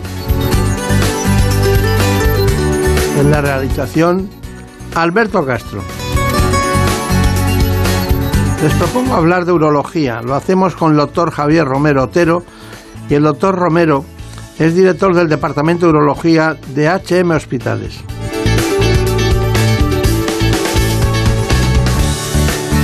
También estará con nosotros el doctor Borja García, que es responsable de la unidad de andrología y cirugía reconstructiva del Departamento de Urología de HM Hospitales. Vamos a aprender muchas cosas en ese mundo apasionante de la urología y después seguiremos. Pero lo más importante es que conozcan ustedes cuáles son las coordenadas de este espacio. En buenas manos. La urología es una amplia especialidad médica que trata las enfermedades del aparato urinario de ambos sexos y del aparato genital y reproductor masculino. Son muchas las razones para acudir a este especialista, desde infecciones urinarias, problemas en la próstata, en el riñón o disfunciones sexuales masculinas, entre otras. Y aunque menos conocida, algunos pacientes acuden a consulta por la enfermedad de la peyronie. Consiste en una cicatriz o fibrosis en el pene que produce dolor o incurvación del órgano durante la erección, lo que puede provocar molestias durante las relaciones sexuales o incluso disfunción eréctil, es decir, la imposibilidad de conseguir una erección suficiente para mantener una relación sexual. Pero la disfunción puede aparecer también por otras causas. Normalmente está relacionado con el sistema vascular y son factores de riesgo la hipertensión, la diabetes, el colesterol y el sedentarismo. Y entre los motivos de consulta más habituales está la litiasis o la presencia de piedras en el aparato urinario que afecta aproximadamente a cerca del 12% de los hombres y al 6% de las mujeres. Pero aunque no se padezca dolencia alguna, se recomienda que ellos visiten al urólogo alrededor de los 45 años para prevenir la aparición de patologías. Nos acompañan, por ello, dos especialistas en urología, como os ha dicho. El doctor Javier Romero, director del Departamento de Urología de HM Hospitales y director médico de ROC, ROC Clinic. Y también está con nosotros el doctor Borja García Gómez, que trabaja como responsable de la unidad de andrología y cirugía reconstructiva del mismo centro hospitalario y también de Rock Clinic. Así que a ambos dos buenos días. Buenos días. Buenos días. Ya, ya hacía tiempo que no le veía, hacía tiempo. Pero bueno, ya veo que está perfecto, ¿no? ¿Ha perdido peso? Estoy en plena forma, peso no he perdido. ¿No? No. ¿Verdad? Pues no sé por qué yo pensaba que sí. No, no. el desgaste. Desgaste. Bueno, hay tres temas que, nos apasionan en este espacio porque los vamos a tratar hoy. Y, bueno, la disfunción eréctil es muy común, aunque sea muy callada, muy silenciada y tenga ese fenómeno en el que eh, pocas veces acuden con la pareja, aunque muchas veces la pareja la que lleva a los hombres al, al urólogo. Y luego la clásica litiasis urinaria. Eh, bueno, los dos trabajan en el mismo equipo, es una de las personas que usted ha elegido para que lleve esa unidad, ¿no? tanto en Rock Clinic como, en el hospital donde también se conocieron, ¿no? el 12 de octubre. Muy bien, Marina Turiac, ¿alguna pregunta para los médicos? Pues si empezamos con peyronie o curvatura del pene congénita, nos escribe al programa un paciente que le quieren operar con la técnica Nesbit y está preocupado por si puede perder longitud su pene. ¿Qué, qué alternativa tenemos para su tratamiento? Pues en este caso habría que ver sobre todo el grado de curvatura que tiene ese pene En- es cierto que el Nesbit, que es la aplicatura clásica, eh, puede perder algo de longitud, pero más que perder longitud por la propia técnica, por lo que se pierde es por la propia enfermedad. Esa enfermedad normalmente da lugar a una curvatura, a ciertas deformidades, y em, esa es la que ya previamente ha perdido ha hecho que el pene se acorte. Mm, Probablemente con una técnica de estas de aplicatura consiga mantener o tener un pene mm, recto que pueda eh, llegar a penetrar. De todas formas, si la curvatura es muy importante, habría que barajar otro tipo de técnicas, técnicas con parche para conseguir mantener esa longitud del pene sin llegar a, eh, a tener un pene no, no funcional, ¿vale?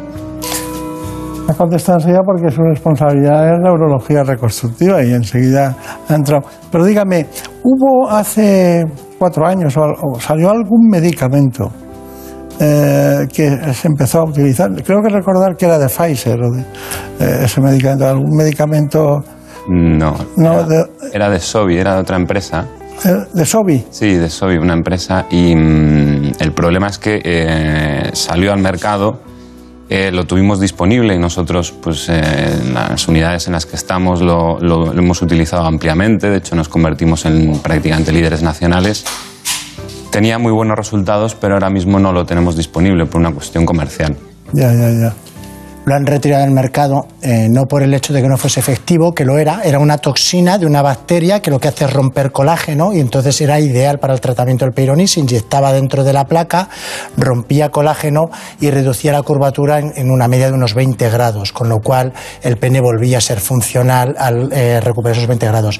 Lo que ocurre es que ahora se ha comercializado en otro país para la celulitis, en la casa comercial ha incrementado el precio por el tratamiento y entonces han retirado su eh, patente en Europa y entonces eh, para que no haya eh, una comercialización paralela. El fármaco era seguro, era eficaz y por una cuestión comercial el laboratorio que lo De comercializaba. todas maneras, Sobi, eh, eh, recuerdo siempre que era un laboratorio para enfermedades raras, ¿no? que siempre dedicado a temas muy concretos de todo lo que nos puede afectar. No, no era como la aspirina, vamos. que Sobi, eh, hay que decir que Sobi lo comercializaba en Europa, pero no era el dueño de la patente. Quien lo ha retirado es una casa farmacéutica americana y no ha sido Sobi. Sobi lo comercializaba en Europa. Está muy bien, está muy bien. Ya no podemos saber más, ya no queremos, ya con eso nos, nos basta. Bueno, eh, enseguida volveremos sobre la enfermedad de Peyronie, que es una enfermedad que tienen que conocerla porque también hay pacientes que tienen la enfermedad de Peyronie y tienen la induración plástica, aparte del pene, tienen eh, aponeurosis palmar, o sea, se, se contraen las manos en garra, ¿no? Como consecuencia de lo que acaba de decir el doctor Romero Otero, del, del colágeno, ¿no? Sí, sí, de hecho, en realidad es la misma probablemente enfermedad. Están definidas la enfermedad de Peyronie en el pene, la enfermedad de Putrien en las manos, que es esta gente que se le va a poner Sí. esa mano en garra, y la del Ladderhoss en el pie, también en la planta del pie, puede provocar ese, ese aumento de tejido fibroso. Puede parecer que va retrayendo eh, las, la- las tres zonas, las tres fascias. Eh, algún paciente tenemos que tiene las tres, así como curiosidad, pero bueno, no es algo habitual verlo siempre. Pues para que todo el mundo sea clínico hay que mirar los pies delante de los hombres y darles la mano de manera para ver qué pasa, ¿no? Porque es curioso, pero se lleva unas sorpresas en la vida, ¿no? Pero hay órganos también muy importantes, como, como el pene en este caso. Vamos a ir con la enfermedad de Peyronie, luego iremos con la disfunción eréctil y finalmente acabaremos con la litiasis urinaria. Así que en este momento vamos a ver el trabajo sobre la enfermedad de Peyronie. La enfermedad de Peyronie se percibe por la presencia de un tejido fibroso en el pene que provoca una curvatura o deformidad durante las erecciones. Esta patología, que afecta hasta a un 9% de los varones de mediana edad, puede ocasionar molestias durante las relaciones sexuales y a menudo se presenta en dos etapas. Por un lado está la fase aguda, que dura de 12 a 18 meses, en la que el varón puede sentir tejido fibroso debajo de la piel del pene, como bultos planos o una banda de tejido endurecido. Por otro lado está la fase crónica, que muestra el final del crecimiento de la placa. El dolor durante las erecciones mejora a lo largo de uno o dos años, pero la placa y la curvatura a menudo permanecen. Existen diferentes tipos de tratamiento, los conservadores, en los que se emplean fármacos orales, terapias mecánicas, inyecciones en el pene u ondas de choque, y por otra parte están los quirúrgicos, como las técnicas de alargamiento o de acortamiento. Y en el caso de que el paciente tenga también disfunción eréctil, se puede considerar el implante de prótesis de pene. Esto va a permitir corregir la curvatura y mejorar la capacidad funcional del pene. Esta enfermedad rara vez desaparece por sí sola. El tratamiento temprano, poco después de presentar la afección, puede evitar que empeore o incluso mejorar los síntomas. Bueno, son matizaciones que hemos hecho anteriormente con el doctor Javier Romero y con, con el doctor eh, Borja, mm, que es Gómez, ¿no? García Gómez. García Gómez, ¿no? Entonces, hemos, an- antes lo hemos matizado prácticamente todo lo que se ha dicho. Solo, solo mm, me gustaría saber cuáles son las causas de la enfermedad de. Y a nosotros también. No lo Es una, una entidad muy desconocida. Hay varias hipótesis eh, que se han propuesto. La más eh, aceptada desde el punto de vista científico es un microtraumatismo vascular continuo que provoca pues, eh, la aparición de esa inflamación exagerada en gente que se supone que tiene más susceptibilidad. Pero no está nada claro, no se conocen muy bien las causas hasta ahora. ya, ya. Pero no hay ningún factor familiar, ni genético, ni... Hablábamos de la asociación con el Dupuytren, con el Ladderhost, que probablemente sí que exista cierta asociación genética, pero no, no se conoce hasta ahora mismo. Está. ¿Y, la- por, por qué acuden a la consulta? ¿Acuden porque hay, hay molestias, dolor o porque eh, em, la pareja eh, no, no tiene las relaciones sexuales adecuadas con esta forma de pene? Pues un poco por las dos, porque, mm, bueno, hasta hace años eh, es verdad que acudían a la consulta cuando ya el resultado final era el que había, es decir, que ya no podían tener relaciones. Y por suerte, bueno, gracias a la concienciación que se está haciendo, eh, la gente cada vez acude más pronto. Notan dolor con la erección, notan que eh, se les está curvando el pene y suelen venir, eh, bueno, en parte asustados porque dicen si esto puede ser algo malo, ¿vale? Eso hay que dejarlo claro, que no es algo malo, pero que, bueno, eh, como decían en el vídeo, hay que em, cogerlo lo antes posible para intentar evitar que eso se desarrolle y acabe con una malformación muy importante que impida tener eh, relaciones sexuales satisfactorias. Claro, claro. Bueno, nos metemos en otro mundo complicado. Disfunción eréctil. Eh, eh, cada, cada organización o la clínica Rock o donde, cualquier lugar donde ustedes trabajan eh, tienen un protocolo de trabajo. ¿Me puede decir los tipos de disfunción eréctil y, y después cuál es el catálogo de soluciones que tienen ustedes? Pues eh, la disfunción eréctil, que clásicamente se entendía como de origen psicológico, ese concepto está sobrepasado, como hemos hablado otras veces. Y lo que está claro es que el pene es un órgano vascular y eh, todo lo que afecte eh, a los vasos sanguíneos va a ser lo que va a acabar provocando disfunción eréctil. Puede haber también que sea de origen neurológico, pero por lo general hay que identificar los síndromes metabólicos, eh, todo lo que afecta a la salud de los vasos sanguíneos, como lo que va a afectar a la función eréctil. De modo que todo lo que es hipertensión, diabetes, sedentarismo, malos hábitos de vida, mala nutrición, hipertrigliceridemia, eh, dislipemias, etcétera, que hacen daño a los vasos sanguíneos, daña el pene. El pene hoy en día es eh, el órgano centinela de la salud vascular, es decir, los vasos del pene son tan pequeños que predicen que una persona luego pueda tener un evento cardiológico, un accidente cerebrovascular. De modo que eh, eso es el primer mensaje que debemos tener en cuenta, que un varón de 50 años que empiece con disfunción eréctil no solo se preocupe porque va a tener peores relaciones sexuales, sino que algo está pasando en su árbol eh, vascular y debería consultar para que se identifiquen si hay algún factor de riesgo que tenga afectado. Y luego, eh, el manejo de la disfunción eréctil, eh, yo creo que vivimos un momento muy interesante eh, que está cambiando el paradigma radicalmente de hacer únicamente una exploración y un análisis de sangre, ir probando con los tratamientos a ver cómo iba respondiendo la persona. Ahora hacemos estudios vasculares dinámicos del pene, en el cual se hace una ecografía del pene, se ve cómo está el tejido cavernoso por dentro, se ven las arterias del pene que llevan la sangre e inyectamos un fármaco para que el paciente tenga una erección. Entonces eh, podemos medir a los 0, a los 15 y a los 30 minutos la respuesta vascular del pene y vemos cómo están de alteradas las arterias, cómo está alterado el endotelio dentro del pene, si tiene fuga venosa y llegamos a un diagnóstico más certero de cuál es el problema que está afectando a la persona y en función de ello diseñamos un tratamiento médico para cada persona. Claro, claro, eso está bien. Eh, hay mucha gente que acude a la consulta. ¿Cuál, es el, digamos, la cinematografía de la consulta? Es decir, llegan, llegan la pareja, llega uno solo, ¿cómo, cómo, cómo Pues de todo hay, ¿no? Es, es muy curioso que eh, la mujer eh, padece menos enfermedades y vive más años que el hombre, pero solo vamos igual al médico mientras nos llevan nuestros padres, hasta los 15 años.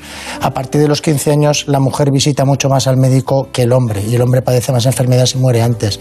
El hecho de, de, padecer disfunción eréctil sí que es un motivo de que el paciente venga a la consulta y sí que lo estamos utilizando para ese concepto de salud integral del varón y de intentar mejorar la salud global. Y el paciente muchas veces viene solo eh, a nosotros nos gusta eh, mucho más si viene acompañado. Si viene acompañado es un problema de la pareja y se puede trabajar de una mejor manera eh, que no.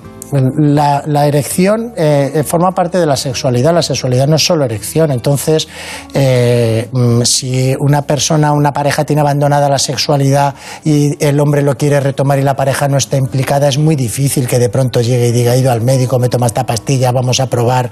Eh, la sexualidad lleva, bueno, pues una intimidad, una relación alrededor que si no se trabaja es muy difícil poder llegar a ella.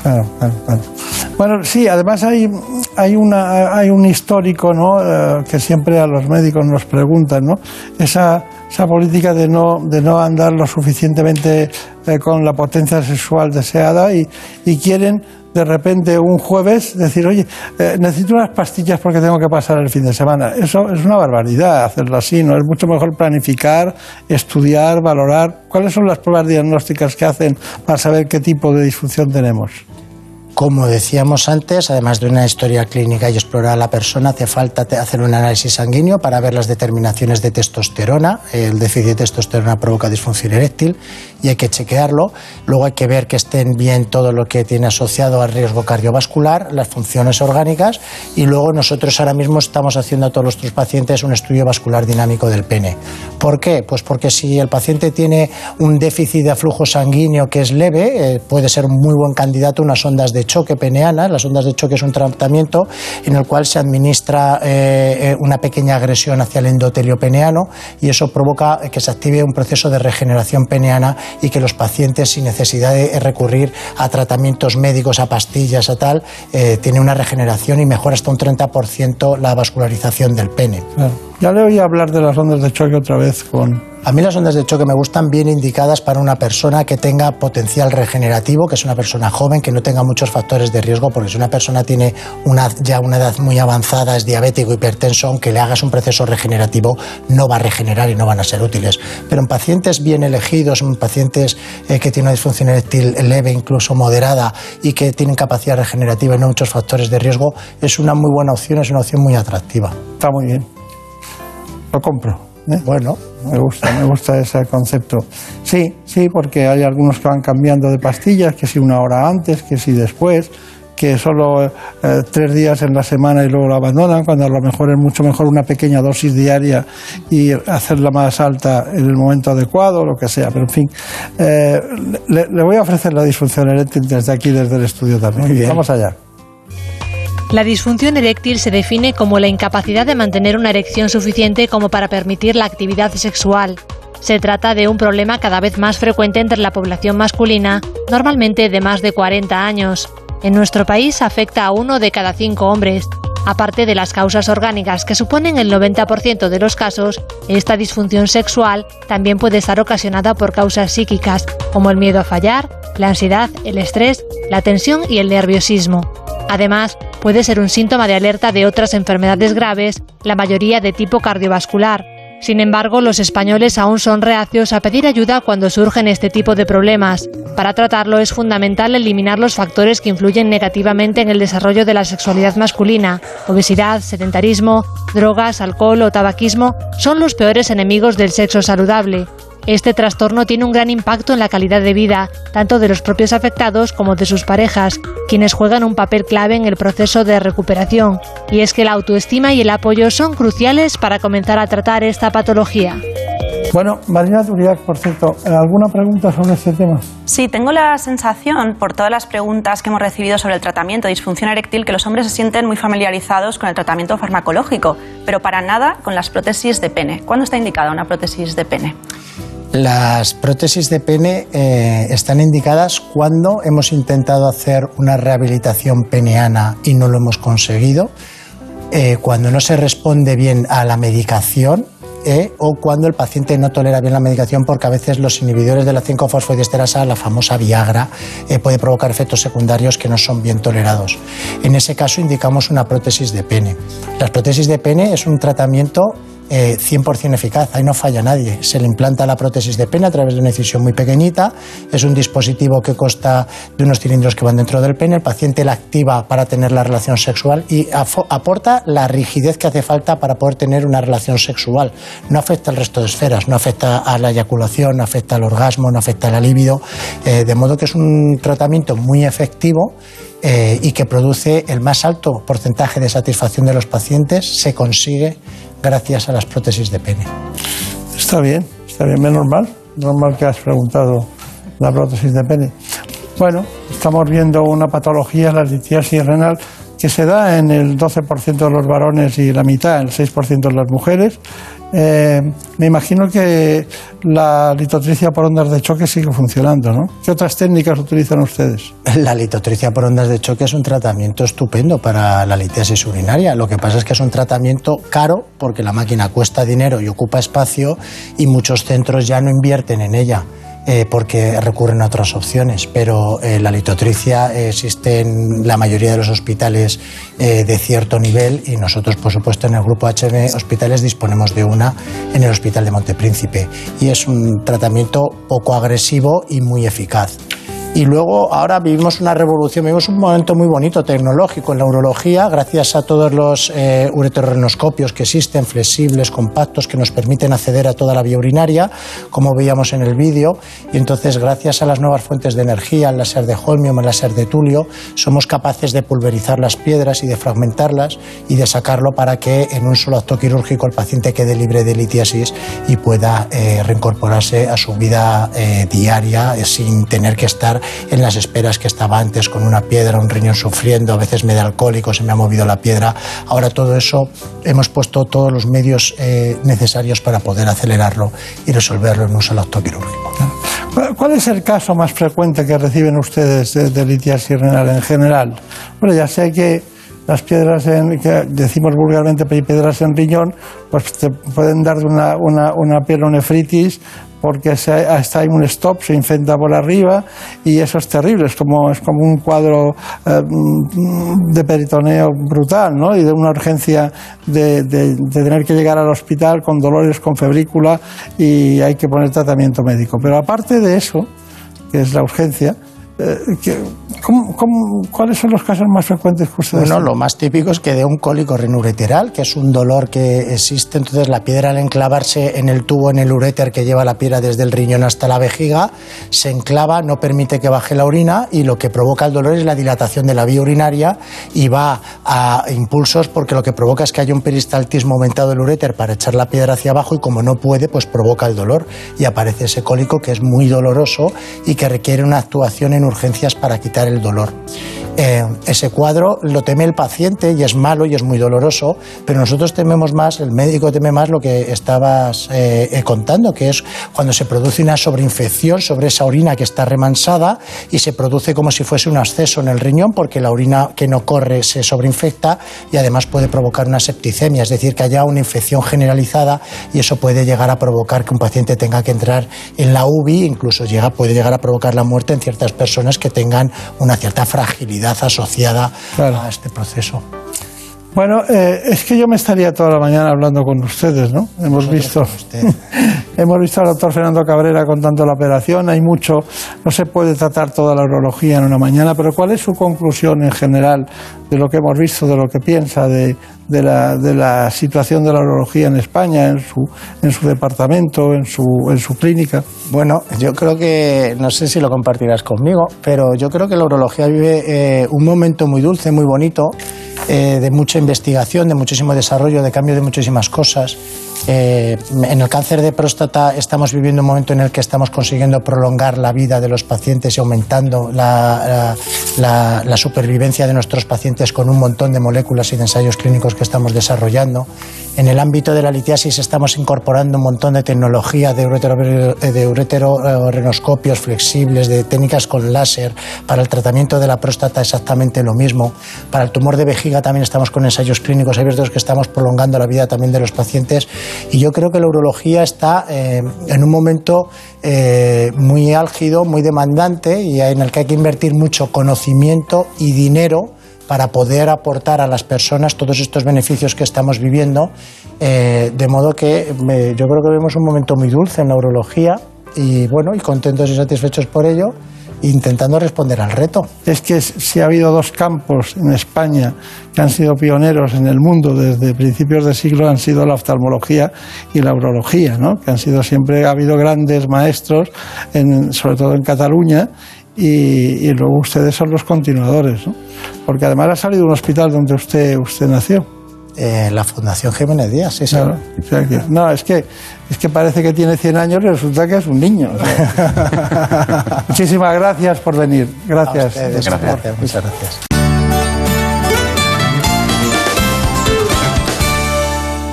¿Conoces la relación entre cuidar de tu hogar y cuidar de ti? En Murprotec sabemos que cuando eliminamos las humedades de forma definitiva de tu hogar estamos cuidando de ti y de tu familia. Una vivienda libre de humedades es sana y segura. Llámanos al 930 1130 o accede en murprotec.es. Cuidando de tu hogar, cuidamos de ti.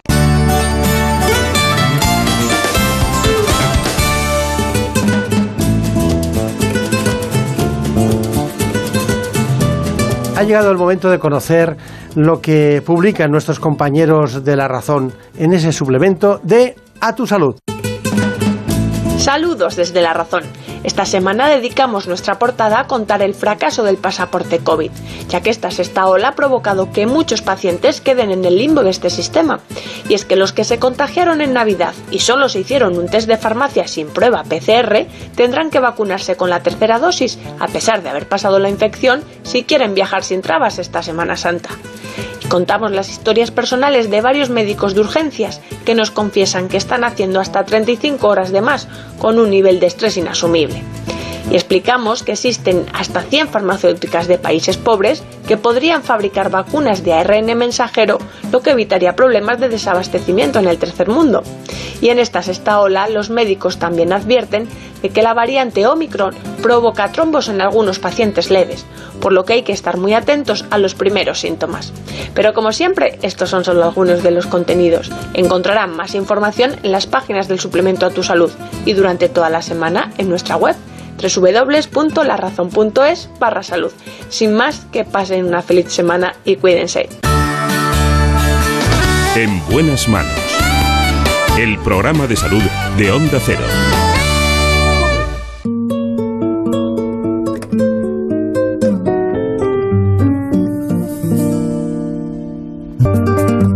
Si algún día viera con la manera de hacer Ha llegado el momento de conocer en profundidad la enfermedad renal crónica. siempre sería. Qué bonito sería verse la vida. Lo hacemos con una nefróloga que es presidenta de la Sociedad Española de Nefrología. Arrojar al suelo la copa vacía. También está con nosotros el presidente de Alcer, Daniel Gallego. De ti un poquito. Que mi piel sea el forro de tu vestido. Déjame que te comas solo con los ojos. Con lo que me provocas. Yo me conformo. Si algún día viera En buenas manos. Los riñones son los órganos encargados de filtrar la sangre y extraer las sustancias tóxicas del organismo. Cuando dejan de funcionar correctamente se produce lo que se conoce como insuficiencia renal y puede darse de dos formas, aguda y crónica. En el caso de la aguda se desarrolla súbitamente, por ejemplo debido a una infección, inflamación, obstrucción de la vía urinaria o una intoxicación entre otras. Por el contrario, en la crónica se produce una pérdida gradual de la función renal. Cuando ésta llega a una etapa avanzada, pueden acumularse niveles peligrosos de líquidos, electrolitos y desechos en el cuerpo. En España afecta aproximadamente al 10% de la población adulta y cerca del 20% en los mayores de 60 años. La enfermedad renal está aumentando su prevalencia debido, entre otros factores, al aumento de la esperanza de vida y también a las enfermedades cardiovasculares, la obesidad, la hipertensión o la diabetes. Según un estudio, la irrupción de la COVID-19 ha tenido un fuerte impacto tanto a nivel de la hospitalización como de la actividad de consultas externas. Además, en el cuidado de los pacientes en programas de hemodiálisis y en el programa de trasplante renal. También ha ocurrido algo muy curioso y es que Daniel Gallego nos avisó en un programa de, que nosotros hicimos en relación con la nefrología que había algunas cosas que no se habían entendido suficientemente. Nos acompaña Patricia Sequero, que es jefe de servicio del Hospital Universitario Infante Leonor de Madrid y desde noviembre del año pasado es presidenta de la Sociedad Española de Nefrología. También nos visita Daniel Gallego, como les decía, presidente de ALCER, Federación Nacional de Asociaciones para la Lucha contra las Enfermedades del Riñón, y que en su rigor y en su exactitud y en su trabajo eh, ayuda a ser un colector más de pacientes que tienen esta, esta patología. Porque les voy a decir una cosa, la nefrología eh, la conocemos cuando estamos enfermos, pero nadie, oímos muy pocas veces voy al nefrólogo. suelen ser pacientes que van a un médico que es nefrólogo. Así que Patricia Sequera, ¿qué es la nefrología? Me gusta la pregunta porque la verdad es que es una desconocida. Hasta que uno no tiene un problema renal o un conocido, pues no se va a dirigir y va a saber lo que es el nefrólogo. Y con mucha frecuencia nos confunden con el urólogo.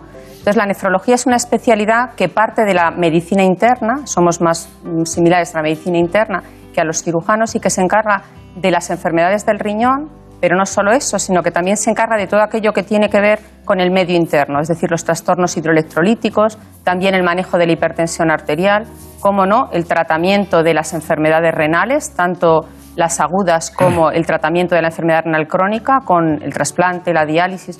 Es una especialidad que la verdad es que es muy completa y es bastante nueva porque nace en los años sesenta y tantos cuando traen el primer riñón a España y se hace el primer trasplante, las primeras diálisis. Es cuando hacemos una escisión de la medicina interna. Yo que me formé en la Fundación Jiménez Díaz, el doctor Luis Hernando, que se le considera el padre de la nefrología, decía, él lo podía decir porque tenía categoría para decirlo, yo no, yo solo parafraseo sus palabras, la, medicina interna no ha muerto porque la hacemos los nefrólogos. Y es verdad que hacemos mucha interna, una interna muy dirigida al riñón. Claro, es lógico, es lógico. Bueno, de todas maneras, que no se nos enfaden otras especialidades, pero sí le quiero decir una cosa.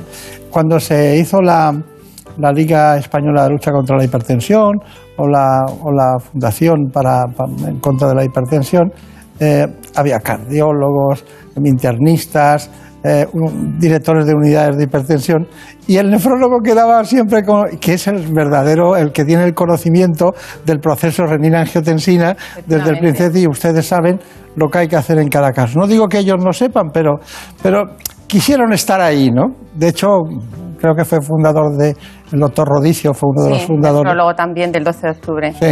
Bueno, pues una vez sabido eso, ¿cuántos nefrólogos hay en España?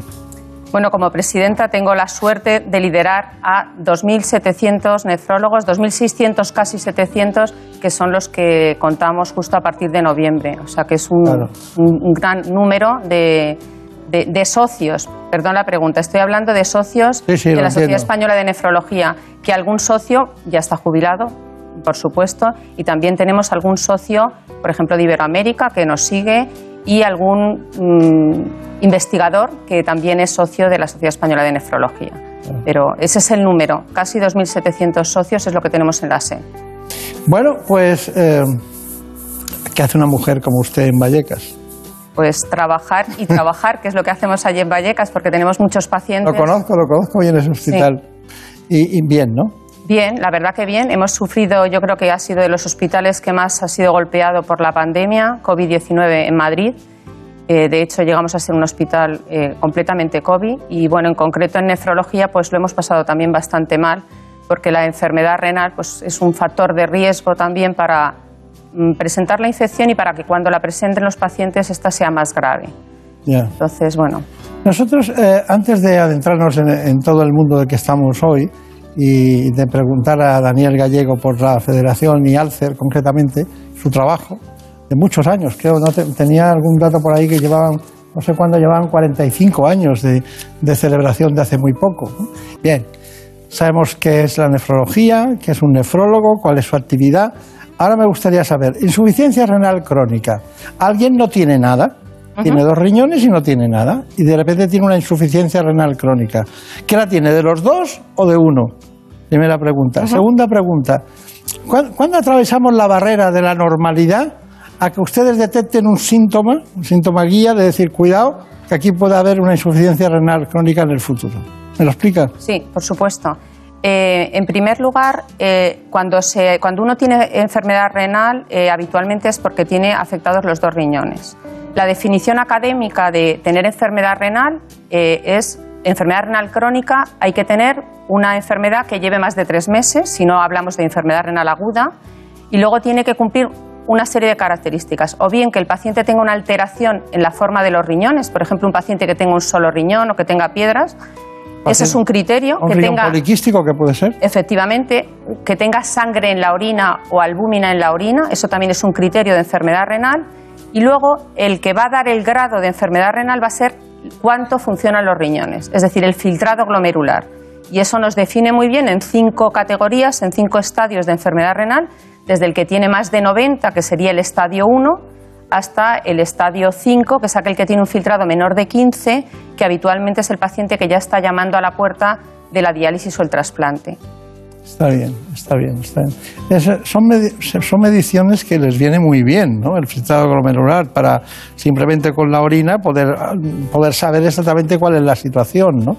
Pero, pero claro, cuando hay una insuficiencia renal crónica, ese paciente tiene varias vías. Vamos a dejar en último lugar el trasplante, pero cuando la tiene crónica y aquello está que no funciona, hay que depurar esa sangre que es tóxica, hay que, hay que filtrarla y depurarla. ¿Qué mecanismos tenemos para hacerlo?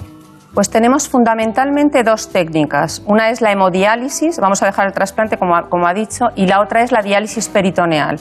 Son dos técnicas. En una vamos a depurar la sangre a través de una máquina y de un dializador, que es el riñón de la máquina, que si me permite me he traído uno aquí Ay, ¿cómo que para que lo puedan ver. Entonces, bueno, eh, la sangre entraría por una parte del dializador y saldría por otra. Un líquido de diálisis entra y sale por otro. Y en cada uno de estos capilares, de estos pequeños pelillos, es donde se va a producir este fenómeno de la diálisis, lo que llamamos el mecanismo físico de la difusión. Esto sería la hemodiálisis, que se puede, bueno, he traído otro abierto en el que, bueno, pues se muestran cómo son estos capilares, ¿no? En- en- Sí. Dentro del, del dializador. Eh, y esta modalidad de hemodiálisis se puede hacer bien en el hospital o bien en el domicilio del paciente. Afortunadamente disponemos de máquinas sencillas que nos permiten hacer esta técnica en el domicilio del paciente.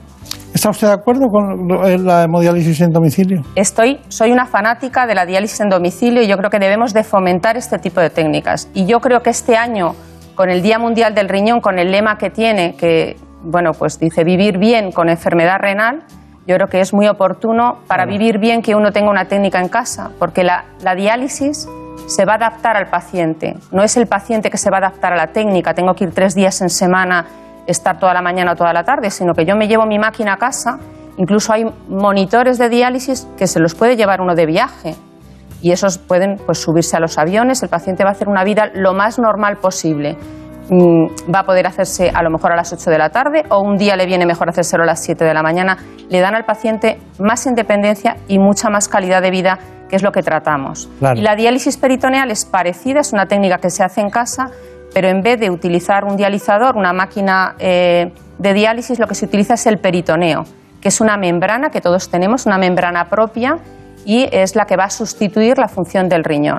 El paciente se infunde un líquido en el abdomen, en el peritoneo, y después de un tiempo se hace la diálisis, este intercambio entre la sangre y el líquido de diálisis, y posteriormente lo drena. Y de esta forma se hace la diálisis. Muy bien. Antes de que Daniel Gallego nos cuente Alcer, que es que hay que darle una apartado, la veo muy entusiasta, de todas maneras, a usted. Lo soy. Mu- Muy, entusiasta. Mucho de mi especialidad y de lo que hago. sí. ¿A qué hora se levanta por las mañanas? Uy, si se lo digo me da un poco de vergüenza, pero mis amigos lo saben, a las 5 de la mañana estoy levantada. Claro. Y trabajando o haciendo, estudiando, preparando Ya cosas. conozco a dos presidentas, una de una compañía de seguros y usted médico, y usted ahora, que se levantan a esa hora. Pero antes de ser presidenta también me levantaba. Lo que pasa es que no, ahora es me que tengo más exigencia, presidenta. más exigencia y tengo que estar a, a- a todo. Mm. Bueno, este tema está muy centrado. Vamos con Alcer. Daniel Gallego, ¿qué nos cuentas de Alcer? Imagínese que el mundo entero está pendiente de lo que usted diga. La han, la han elegido sus, sus amigos, sus compañeros, paciente, que creo que también es paciente. Sí.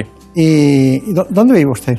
Yo vivo en Valencia. Valencia. Pero la Federación Nacional está aquí en Madrid y justamente este año pues cumplimos 45 años del nacimiento de Alcer. Y, os voy a contar por qué, por qué nació Alcer, porque no había monitores de diálisis para todo el mundo. ¿no? Y entonces en 1976 pues existían unos comités que se llamaban de la muerte que elegían pues quién se dializaba y quién no, pues por su valor social o por edad. Y claro, nos parecía muy injusto, ¿no? Les pareció muy injusto a los fundadores de, de Alcer. Entonces, eh, pues promovieron eh, esta asociación que presionó para que realmente la diálisis estuviera en un acceso universal com- como, está hoy en día para cualquier paciente que lo necesite, cualquier tratamiento sustitutivo renal esté disponible a cualquier paciente en cualquier momento.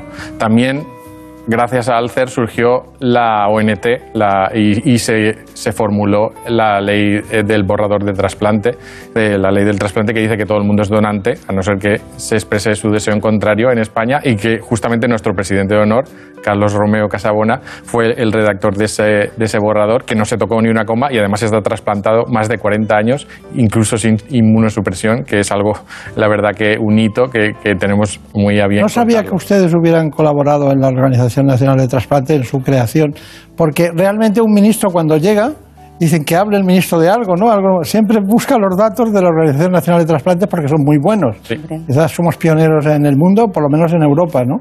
Y, y cuénteme, ¿cuál- ¿cuáles son las, las dos o tres grandes satisfacciones que tiene un presidente de la Federación como usted?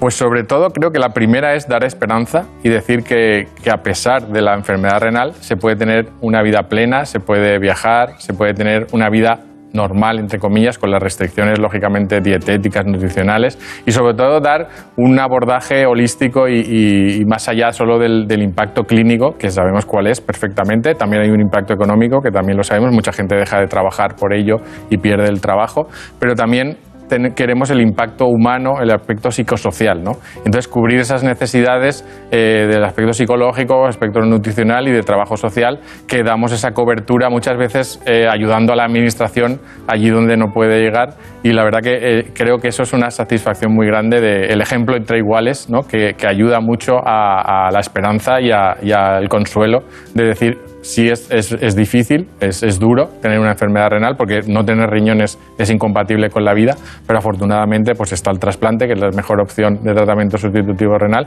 y también tenemos las máquinas de diálisis que están haciendo este riñón artificial, como ha enseñado antes Patricia, pues esta función que aunque no llega a ser 24 horas al día como hacen los riñones, pues sí que hace un trabajo de limpieza de todas las toxinas y, de, y, y- y al final podemos seguir viviendo y seguir estando el- y- y, bueno, participando en la sociedad. Claro. Es, es una lástima que no tengan ustedes 2.000 patricias de sequera, porque entonces todo esto rodaría mucho, mucho mejor, ¿no? Pero bueno, de todas maneras, eh, hay un punto de vacío, ¿no? Desde que cua- cuando llegan a hacerse de Alcer, ¿se hacen enseguida que, tiene, que les diagnostican o tardan un tiempo o lo oyen de los, com- de los iguales, como ha dicho usted? Sí. Bueno, hay, hay un poco de todo, pero sí que es verdad que la edad media del colectivo son 67 años, pues Lógicamente, en los primeros estadios de, enfermedad renal crónica avanzada no se suelen hacer de álcer, a no ser que los deriven directamente los profesionales, que cada vez lo hacen más, que creo que, eso se debe reivindicar, que, está muy bien todo el abordaje eh, clínico y biológico de la enfermedad, pero también hay un aspecto social. Nosotros ya éramos una red social cuando no existían las redes sociales digitales y nos convertimos en eso, ¿no? en, una red de apoyo y de, mentoring un poco para ayudar a los pacientes a manejar los síntomas y a estar mejor con la enfermedad, que es lo que promovemos, el autocuidado y, y que realmente la gente se corresponsabilice de la enfermedad. Claro. ¿Qué querías saber de la creatinina? Alguien te ha preguntado sobre eso, ¿no? Exacto. Doctora, cuando nos hacemos análisis de sangre y nos dan los resultados, nos fijamos mucho en el colesterol, pero muy poco en la creatinina. ¿Cómo de importante es este indicador y qué cifras son alarmantes? Pues es importantísimo, porque precisamente la creatinina es la que nos va a definir si existe o no eh, insuficiencia renal. Antes, cuando hablaba de los filtrados, desde el estadio 1 al estadio 5, el filtrado glomerular se va a estimar mediante unas fórmulas en función de la creatinina que tiene el paciente. El paciente tiene una creatinina que procede de la masa muscular y con eso vamos a saber, en función de la cifra que nos da el filtrado glomerular, si tiene una función renal normal o si está alterada. Y de igual forma que sabemos que un colesterol por encima de tanto significa hipercolesterolemia y aumenta el riesgo cardiovascular, lo mismo ocurre con la creatinina. Una creatinina que no puedo decir el valor de creatinina porque tenemos que hablar de filtrado glomerular, porque no es lo mismo la creatinina de 1.5, por ejemplo, en un bombero, que probablemente 1.5 en una persona que tiene mucha masa muscular o en un deportista va a ser un filtrado glomerular normal, que en una persona anciana y mujer, que normalmente tenemos menos masa muscular. Igual ese 1.5 va a ser un filtrado a lo mejor de 30 o de 40. Entonces hay que hablar de filtrado, pero el filtrado se calcula con unas fórmulas a, través, a partir de la creatinina, que es de una analítica de sangre. Claro. Ahora ya sale afortunadamente en todos los análisis, nos ha costado mucho con la Sociedad de Bioquímica Clínica, pero ya sale la creatinina y al lado el filtrado glomerular. Claro, les ha costado muchísimo, pero claro, usted ha hablado de los bomberos, ha hecho así, tiene mucha Fuerte, fuerza, porque son masa mucho muscular, músculo, pero claro. hay su cerebro, su cerebro, ¿qué, qué Habrá más? de todo, yo no puedo decir, pero normalmente la creatinina se acerca a la masa muscular, ¿no? Claro. Sí, sí, eso es cierto, eso es cierto. Bueno, porque es además una proteína, ¿no? Claro. De todas maneras, mmm, tengo unos datos que dicen pacientes renales. Después de las residencias, decía un paciente, somos el colectivo más damnificado de la pandemia. Durante toda la pandemia se viene alertando del fuerte impacto que la COVID-19 está teniendo en los pacientes renales. Estos, al tener una enfermedad crónica, son más vulnerables a cualquier infección, ya que suelen tener otras patologías asociadas y un sistema inmune debilitado. La pandemia COVID-19 lamentablemente ha afectado de una forma muy importante a las personas que tienen enfermedad renal crónica, en especial aquellas personas que están en tratamiento con diálisis y a los trasplantados renales. Por un lado, los datos apuntan a que quienes se someten a tratamiento renal sustitutivo tienen una tasa de contagio del 5%. El perfil del paciente renal afectado por COVID-19 es un hombre de 60 años de edad media y en más de un 25% con diabetes. Pero estos pacientes no solo son más propensos a contagiarse de coronavirus. Sufrir esta enfermedad es una de las comorbilidades que aumentan el riesgo de mortalidad en pacientes con COVID, llegando a superar el 25%. Por otro lado están los trasplantados de riñón, en los cuales la edad y el tiempo post-trasplante son factores determinantes, siendo el grupo de mayor riesgo de mortalidad los receptores mayores de 65 años y recién trasplantados. Además, los especialistas señalan que se han detectado casos de pacientes que tenían los riñones sanos y que tras padecer el virus se han visto afectados por complicaciones o la aparición de patologías renales. Es perfecto el informe, es perfecto. Pero no podemos dejar a la enfermería. Tenemos, eh, vamos muy pillados de tiempo, doctora. Pero claro, también en el Infante Leonor eh, hay una enfermera que se llama Patricia, como usted. Supervisora Patricia Rivas, magnífica compañera. Bueno, pues eh, Elena Fernández Puyol iba contra su credo y el no, el, no, el no va a estar con ella y también preguntar las cosas. Vamos a ello. El papel de la enfermería en los pacientes dializados es fundamental. Al fin y al cabo se trata eh, de un tratamiento vital el que ellos necesitan hacer para poder vivir. Entonces, tanto aquí en el hospital se hacen unos tratamientos que son eh, técnicas complejas, para la cual la enfermería tiene que estar bien formada. Y luego también hay pacientes que se hacen la diálisis en casa, para lo cual la enfermería realiza su entrenamiento para poder llevarlo a cabo en casa con seguridad. Las funciones principales de la enfermería en la unidad de hemodiálisis no solo es realizar la técnica, sino también estamos acompañando al paciente y familiares, realizamos educación sanitaria, puesto que es una enfermedad compleja y requieren además eh, bastantes conocimientos sobre una nutrición específica, el manejo de la medicación y otros aspectos de la enfermedad renal. Como método de prevención, lo que existen realmente son las eh, consultas ERCA de enfermedad renal crónica avanzada aquellos pacientes que tienen una enfermedad avanzada pero que todavía no están en diálisis y que les procuramos todo este tipo de información y educación para intentar eh, enlentecer la progresión de la enfermedad procuramos ponerles en contacto con asociaciones de lucha contra las enfermedades renales, eh, la Asociación Alcer, eh, porque tienen bastantes apoyos. Además, se están poniendo en marcha proyectos como el proyecto Mentoring, en los que son pacientes expertos los que explican a otros pacientes más novatos cuál es la situación, porque yo creo que la información recibida de otra persona con la misma experiencia siempre es mejor aceptada. Qué bien, qué maravilla. ¿Todos son entusiastas allí o qué? La verdad que sí. bueno, Daniel Gallego, presidente de la Federación de Alcer, concretamente, ¿cuál es su conclusión?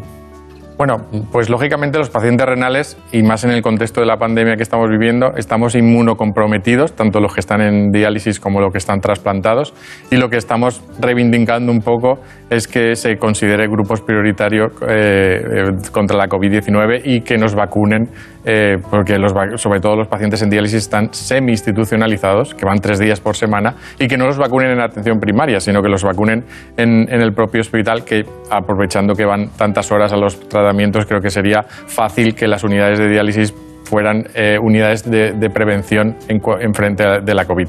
Y la conclusión es que, por supuesto, eh, cualquier paciente que tenga dudas o que quiera saber más de la enfermedad renal, por favor, que se, que se acerque a una asociación Alcer, que hay una en cada provincia, que los profesionales nos deriven a, los pacientes a, la asociación, que nosotros, yo siempre digo lo mismo, los profesionales dan las noticias y nosotros les contamos la verdad.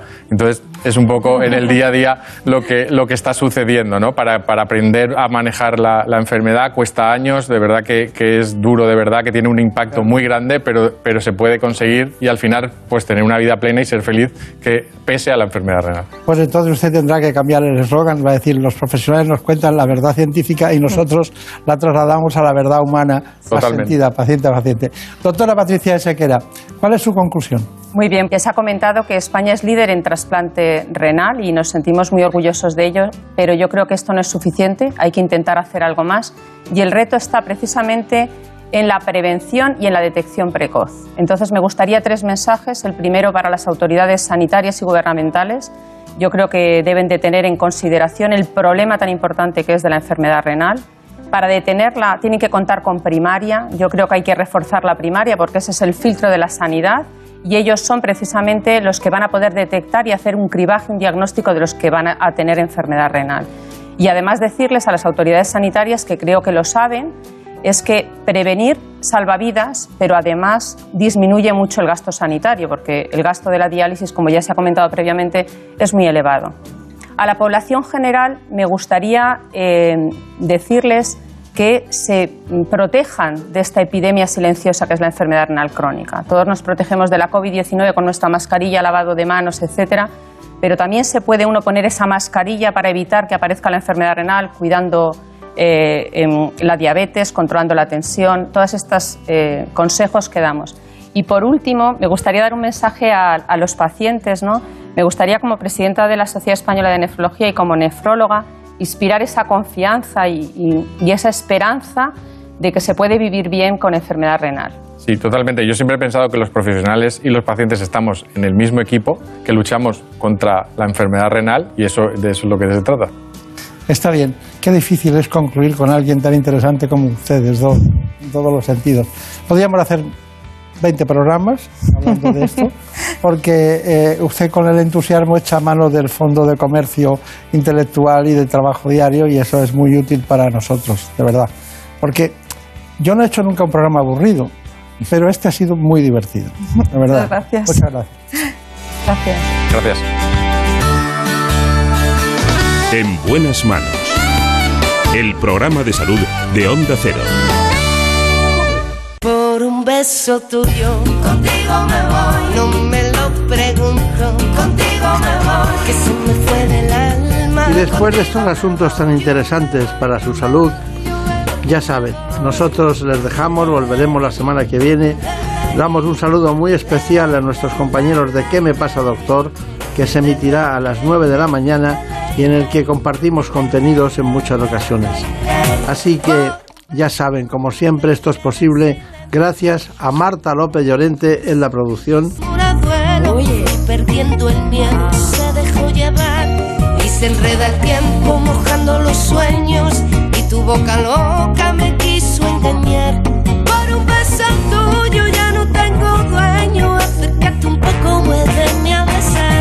un beso tuyo. Contigo me voy. No juegues conmigo. Contigo me voy. Quédate esta noche.